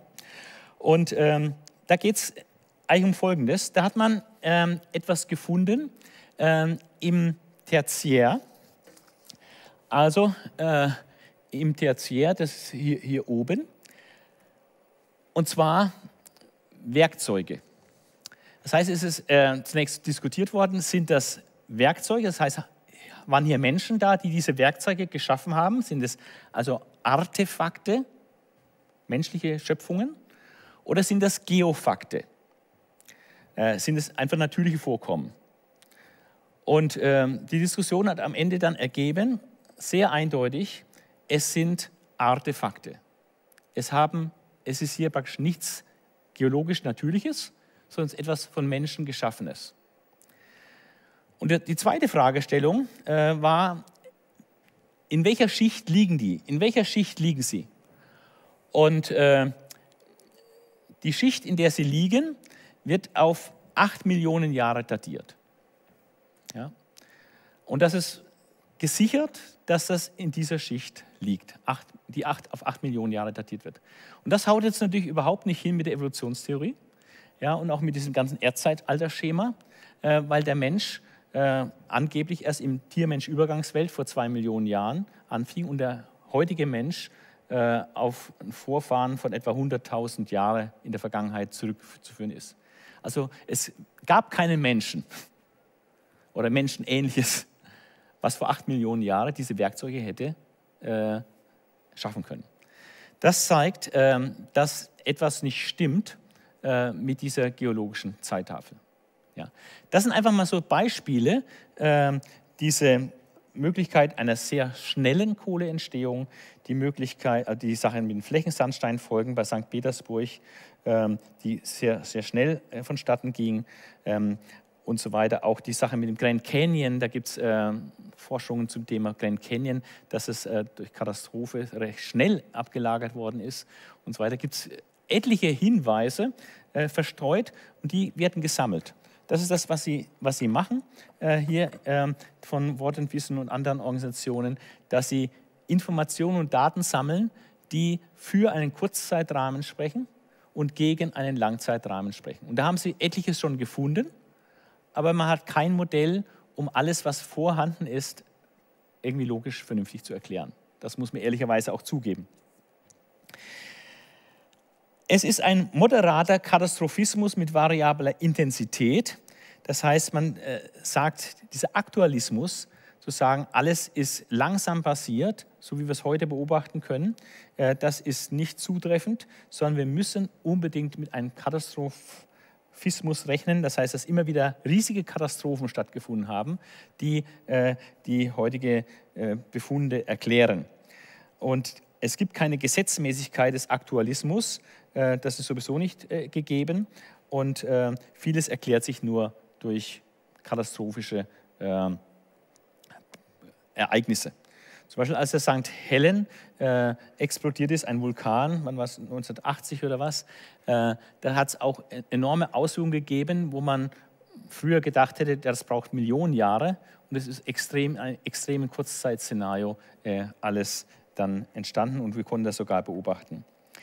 Es ist äh, ein moderater Katastrophismus, das heißt, es ist nicht unbedingt immer nur totale extreme Katastrophen. Wir haben auch heute extreme Wetterlagen. Und so beim Oder-Hochwasser äh, vor, vor ein paar Jahrzehnten, äh, zu Schröders Zeiten noch, äh, da gab es auch durch äh, Übertritt von Flüssen äh, Ablagerungen, äh, wo man nie gedacht hätte, dass die innerhalb von Tagen stattfinden, von dem Ergebnis her. Ja, aber man hat es dann erleben können anhand äh, der Natur, wie so ein Hochwasser bestimmte Ablagerungen hervorbringt, deren Mächtigkeit man früher dann auf mehrere 100.000 Jahre oder so äh, taxiert hätte. Also man braucht gar nicht eine ultimative Katastrophe nur, sondern auch Extremwetterlagen führen auch schon zu größeren Veränderungen ähm, und dadurch lässt sich auch manches erklären. Das äh, Modell hat verschiedene Stärken, aber es hat auch noch sehr, sehr viele, also diese, dieser Ansatz hat verschiedene Stärken, aber auch noch sehr äh, große Herausforderungen. Und natürlich ist nur eine sehr kleine Zahl an Forschern, die hier in diesem Bereich forscht, zu einem Heer von anderen Forschern, die einfach auf diesen Langzeitrahmen natürlich den voraussetzen und so weiter.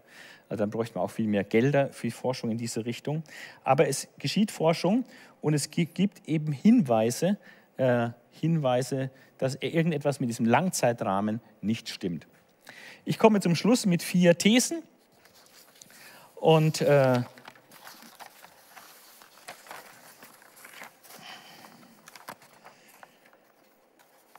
Ah ja, ich wollte noch etwas zu den Stärken des Ansatzes sagen, ganz kurz. Ähm, die Stärken dieses Ansatzes der neueren biblischen, biblisch-urgeschichtlichen Geologie ist erstens, sie nehmen das biblische Zeugnis ernst. Sie sind ehrlich und zurückhaltend. Sie sagen nicht, sie können alles erklären. Sie sagen, wie es ist, wir können das nicht alles erklären, gar nicht. Wir haben noch nicht mal ein Modell, aber wir haben Hinweise und sammeln Hinweise. Sie gehen auch ein größeres Zeitfenster, nehmen nicht alles auf die, auf, das, auf die Kappe der Sintflut, sondern sagen, wir müssen es im größeren Rahmen sehen, Urgeschichte, Sintfluten auch danach. Und man, viertens, man sammelt Indizien und sieht dieses Sammeln von Indizien als eine Vorarbeit und Fleißarbeit, um irgendwann in der Zukunft vielleicht mal ein vernünftiges Modell, das konkurrenzfähig ist, äh, präsentieren zu können. Und man nennt auch offen und ehrlich, wo die Herausforderungen stehen die, wenn ich, wo die Herausforderungen sich befinden. Also was eine Schwierigkeit ist für den Kurzzeitrahmen zum Beispiel. Das wird nicht verschwiegen und so getan, als gäbe es da keine Probleme. Ja, es gibt da schon gehörige Probleme, äh, aber äh, das heißt nicht, dass diese Probleme nicht lösbar sind und dass doch dieser Kurzzeitrahmen sich in der Zukunft äh, auch mehr verifizieren lässt. Also das sind, äh, denke ich, sehr gute Ansätze. Äh, nicht etwas mehr versprechen, als was schon ist, sondern sie geben sehr demütig zu, dass sie noch äh, am Anfang stehen und dass äh, wir kein in sich schlüssiges Gesamterklärungsmodell haben. Schlusswort.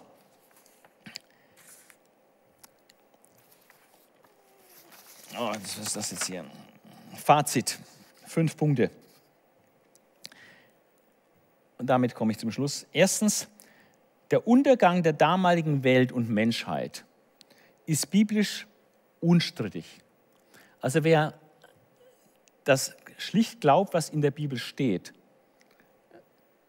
der kann das nicht anders sehen, als dass tatsächlich die gesamte Menschheit vernichtet wurde, außer Noah und seine Familie. Ja. Wenn man das nicht akzeptiert, dann kann man nicht sagen, man ist ein bibeltreuer Theologe. Das passt nicht. Ja. Also das ist eigentlich völlig unstrittig. Die Frage universale Flut oder so wie Hugh Ross, der auch wirklich ein Bibeltreuer ist, der die Inspiration der ganzen Heiligen Schrift völlig ernst nimmt, ja, auch die Geschichtlichkeit von 1. Mose 1 bis 11 grundsätzlich ernst nimmt, ja, er, aber er meint, es ist eine lokale Flut. Ich glaube nicht, dass seine Argumente so wirklich überzeugend sind, ähm, aber es ist zumindest diskutabel. Also man kann sich hinsetzen und darüber diskutieren. Und er hat seine Argumente, biblische und außerbiblische Argumente, und da muss man darüber nachdenken und kann diskutieren. Ich denke, dass die biblischen Argumente für die weltweite Flut sehr stark sind. Ja? Also da kann man vielleicht diskutieren, global oder doch eher begrenzt. Ähm, aber wo man nicht diskutieren kann, ist, dass alle Menschen vernichtet wurden äh, und nur Noah und seine Familie übrig bleiben. Das dritte Fazit ist, ähm, dass wir eine doch starke Zurückhaltung eher an den Tag legen sollten bei naturwissenschaftlichen Beurteilungen. Ja. Also eine platte Aussage, äh, das Gebirge und das Grand Canyon ist einfach alles durch die Sintflut entstanden und so. Es ist nicht so einfach. Es ist alles ein bisschen komplexer. Ich will mal hier kurz was lesen.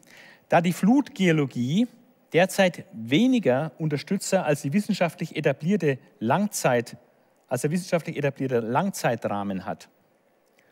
Und Theologen aus Mangel an Fachwissen in Geologie, Paläontologie, radiometrischen Messmethoden und so weiter und so weiter, da müssen wir einfach zugeben, da sind wir keine Experten. Wenn ich jetzt Theologe bin oder einfach ein Christ, der die Bibel liest, da ist deswegen kein Experte, äh, was Fossilien betrifft, ja, oder was äh, Erdalter oder Erdgesteinsschichten betrifft, was Geologie betrifft. Woher auch? Kann er unmöglich, ja. Also man muss dann zugeben, dass man da in diesen Bereichen nicht viel Ahnung hat. Ja, zumindest kein, kein wirkliches Wissen. Ja. Also Mangel an Fachwissen in Geologie, Paläontologie, radiometrischen Messmethoden und vielen, vielen anderen Bereichen. Und die naturwissenschaftlichen Implikationen einer globalen Flut tun wir natürlich nicht überschauen. Ja, wir können, also der, Normalbürger kann sich ja keinen Begriff machen, was es naturwissenschaftlich alles berührt, äh, zu sagen, eine globale Flut hat stattgefunden. Also wir überschauen das nicht. Also empfiehlt sich von daher eine gewisse Zurückhaltung. Wir können sagen, wir glauben das, was in der Bibel steht, aber wir können das nicht alles erklären. Ja. Es gibt verschiedene Hinweise, kann man sich schlau machen, aber wir haben nicht auf alles eine Antwort. Also man muss da ein bisschen bescheiden auftreten und sagen, ich bin kein Experte in Geologie, ich bin kein Experte in Paläontologie, ich bin kein Experte in, in den radiometrischen Messmethoden, die sagen, das ist alles, das Gestein ist so und so viele Millionen Jahre alt. Ich kann das nicht wirklich beurteilen, weil ich da kein Experte bin in diesen Dingen. Manche, die sich schlau gemacht haben, die sagen, die radiometrischen Messmethoden haben einen Fehler in sich. Das sind Zirkelschlüsse und die gehen von falschen Voraussetzungen aus und deswegen liefern sie falsche Ergebnisse. Aber andere sagen, die radiometrischen Messrohre sind top, sind super. Ich bin kein Experte, ich kann das nicht beurteilen. Der eine sagt so, der andere sagt so. Ja. Ähm, also da, deswegen muss man eine gewisse Zurückhaltung an den Tag legen und nicht so tun, als ob das alles völlig klar wäre und alles durch die Sinnflut oder so erklärt werden könnte. Viertens, Evolutionisten sehen keine verlässlichen wissenschaftlichen Beweise für das Vorhandensein einer kürzlich erfolgten globalen Flut Punkt 1. Und sie pochen auf das hohe Alter der Gesteinsschichten, dass es eben diese Millionen Jahre sind. Das ist für die Fakt. Ja. Und für sie gilt der Fossilbefund als Beweis für die Evolutionstheorie. Das ist der Standpunkt der Evolutionisten. Aber das ist nicht der einzig mögliche Standpunkt. Es gibt einen anderen Standpunkt, und das ist der letzte Punkt, den ich jetzt hier habe, der Standpunkt der Flutgeologen. Flutgeologen lehnen den in den radiometrischen Messmethoden implizierten Zeitrahmen, also der da drin steckt und der dann auch als Rechenergebnis rauskommt, die lehnen diesen Zeitrahmen ab und betrachten ihn als objektiv falsch. Ja, also ich habe schon verschiedene Vorträge von äh, Leuten da gehört, die gesagt haben, warum die radiometrischen Messmethoden äh, einfach verkehrte Ergebnisse liefern.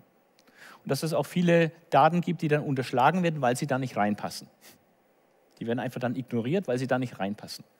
Oder man hat äh, Gestein, vulkanisches Gestein, was da äh, vor ein paar Monaten gerade entstanden ist, äh, in irgendwelche Labore geschickt, radiomedisch untersuchen lassen und kam raus, sie sind mehrere Millionen Jahre alt. Aber nachweislich vor ein paar Monaten erst gerade entstanden. Also das sollte uns einfach zu denken geben, dass vielleicht auch da was nicht stimmt mit diesen radiometrischen Messmethoden. Ja, oder mit diesen ganzen Sachen. Aber das ist eine Sache von Experten. Ja? Da kannst du als Laie wenig dazu sagen. Äh, die einen sagen, die sind zuverlässig und die anderen sagen, Vorsicht, äh, die sind, da ist ein Fehler eingebaut. Also sie betrachten diesen Langzeitrahmen als objektiv falsch und lehnen auch diese radiometrischen Messmethoden als unzuverlässig ab, da diese auf fehlerhaften Voraussetzungen fußen und deswegen diese Ergebnisse liefern, die sie liefern. Der Fossilbefund gilt für Flutgeologen definitiv als Beweis gegen die Evolutionstheorie. Man hat keine Übergangsglieder gefunden. Ja, ähm, und man sieht auch manche Fossilien, die heute leben, ja, sogenannte lebende Fossilien, das gibt es auch. Ja. Und ähm, eine Erklärung der wichtigsten geologischen Formationen der Erde. Ich habe vorhin einige äh, genannt von diesen gigantischen äh, geologischen Formationen, die auf der Erde vorhanden sind, ja, wo also dann äh, Sedimentgesteine 4000 Meter mächtig auf Millionen von Quadratkilometern rumliegen. Äh, das ist äh, nur mit einem Katastrophenmodell möglich zu denken, dass, wie das entstanden sein kann. Das geht nur bei einem Katastrophenmodell. Und äh, so denke ich persönlich, dass diese moderne biblisch-urgeschichtliche Geologie, die hier durch äh, den Herrn Steffen, äh, Manfred Stephan, äh, vertreten wird und äh, publiziert wird und da angeregt wird, in diese Richtung weiter zu forschen. Da gibt es auch Leute, die da forschen. Äh, ich denke, dass das großes Potenzial hat, viele der heute noch offenen Fragen auch zu lösen aber man muss ehrlich zugeben, es gibt kein in sich schlüssiges Modell bisher, was das alles erklärt. Das muss man in aller Demut und Bescheidenheit zugeben, sodass auch das eine Sache des Glaubens bleibt. Und ich komme zurück auf 2. Äh, Petrus, was ich am Anfang zitiert habe, dass die Spötter sagen, es ist alles von Anfang an gleich geblieben, von der Schöpfung an oder eben vom Beginn an. Und sie wollen nicht erkennen, dass die damalige Welt durch Wasser unterging und gerichtet wurde. Und so ist auch die jetzige Erde aufbewahrt für das Gericht Gottes durch Feuer. Ja, ähm, das wird natürlich auch nicht geglaubt äh, von, von diesen Leuten, die die Bibel halt nicht ernst nehmen. Aber wer die Bibel ernst nimmt, der rechnet damit, dass so wie die damalige Erde durch Wasser unterging, so wird die jetzige Erde durch Feuer gerichtet werden, wenn Jesus Christus wiederkommt äh, zum Gericht. Ja. Also äh, von daher ist es letztlich nicht eine Sache von objektiven Beweisen, äh, sondern von einer Sache des Vertrauens in das Wort Gottes. Ja. Und ähm, wir haben Hinweise, auch für Kurzzeitrahmen, aber keine durchschlagenden Beweise. Und wir haben natürlich hier ein ganz kleines Häufchen von bibelgläubigen Forschern. Und dort haben wir eine riesige Masse, die seit viel längerer Zeit äh, unter ganz anderen Voraussetzungen forscht und das die Sachen deutet. Ja, das ist nicht ganz ausgeglichen von der Quantität, auch von den Forschungsgeldern her natürlich. Von daher muss man das sich auch gedulden und vielleicht werden wir da keine Durchbrüche erleben in den nächsten 20, 30 Jahren. Das kann gut sein. Ja. Aber äh, ich äh, ermutige unbedingt, aufgrund des biblischen Zeugnisses festzuhalten an dieser traditionellen Auffassung, äh, dass die Sintflut definitiv äh, stattgefunden hat, so wie es in der Bibel bezeugt ist, und dass sie auch äh, total global war. Ich meine, dass der biblische Befund, die Bibelstellen äh, das doch bezeugen äh, und klar machen, auch trotzdem, was Hugh Ross an Einwänden da hat. Also mich überzeugen seine Einwände einer lokalen Flut also nicht. Ja. Aber äh, das ist dann eine Sache, die jeder auch für sich selber aufgrund des biblischen Befundes äh, dann glauben muss. So, wie geht es weiter mit diesen Bibelstudien? Ähm, nächsten Montag wird mal pausiert und, äh, und dann möchte ich ein Thema ansprechen, ähm, das Thema der Werke von Gläubigen. Äh, echt unecht wird das Thema sein, wahrscheinlich zwei äh, Montage dann darüber. Äh, was sind für Werke gefordert von Gott für die Gläubigen? Äh, wie soll Gemeinde heute überhaupt, Gemeinde, was für einen Auftrag hat sie, an Dingen zu tun in dieser Welt? Ja. Äh, welche Früchte an guten Werken sind da zu zeigen? Und das ist eine riesige Herausforderung. Wir werden den biblischen Befund erheben, dass es eine wesentlich größere Rolle spielt, als die meisten Christen auch nur ahnen oder sich vorstellen, wie stark das eigentlich gefordert wird von der Bibel her. Und wir werden sehen, was in Erweckungszeiten auf die Beine gestellt wurde von Christen. Das ist nicht unglaublich, was für tolle Sachen Christen äh, initiiert haben für die Gesellschaft, für die Welt, äh, an guten Werken. Und äh, dann müssen wir darüber nachdenken, was heißt das für uns heute im 21. Jahrhundert, auch als ICF. Äh, wie können wir da auch in diese Richtung gehen, äh, dass wir unseren Glauben nicht nur für uns leben und halt glauben, sondern dass es auch sichtbar wird in in Werken, die wirklich wahrgenommen werden und die relevant sind äh, für die Gesellschaft. Das ist also ein ziemlich großes Thema, äh, auch die biblische Untermauerung des Ganzen. Deswegen werde ich dann zwei Montage zu diesem Thema nehmen, zum Thema echt, unecht. Denn der echte Glaube hat äh, definitiv Werke, die wirklich gesehen werden können und dass der Glaube sichtbar und fassbar wird äh, und nicht nur etwas, was sich im Zirkel der Gläubigen, wenn sie unter sich sind, abspielt. Ja, sondern der, der Glaube muss sich äußern muss sich äußern äh, in, in Dingen, die die Menschen, die nicht glauben, ins Staunen versetzt. Ins Staunen versetzt. Und da haben wir, denke ich, noch viel Luft nach oben, äh, uns da zu engagieren. Und da möchte ich einige Anregungen geben in der Richtung. Also das ist aber nicht nächsten Montag, sondern in 14 Tagen geht es dann hier weiter. Ich lade herzlich dazu ein und wünsche jetzt noch einen, einen schönen Abend.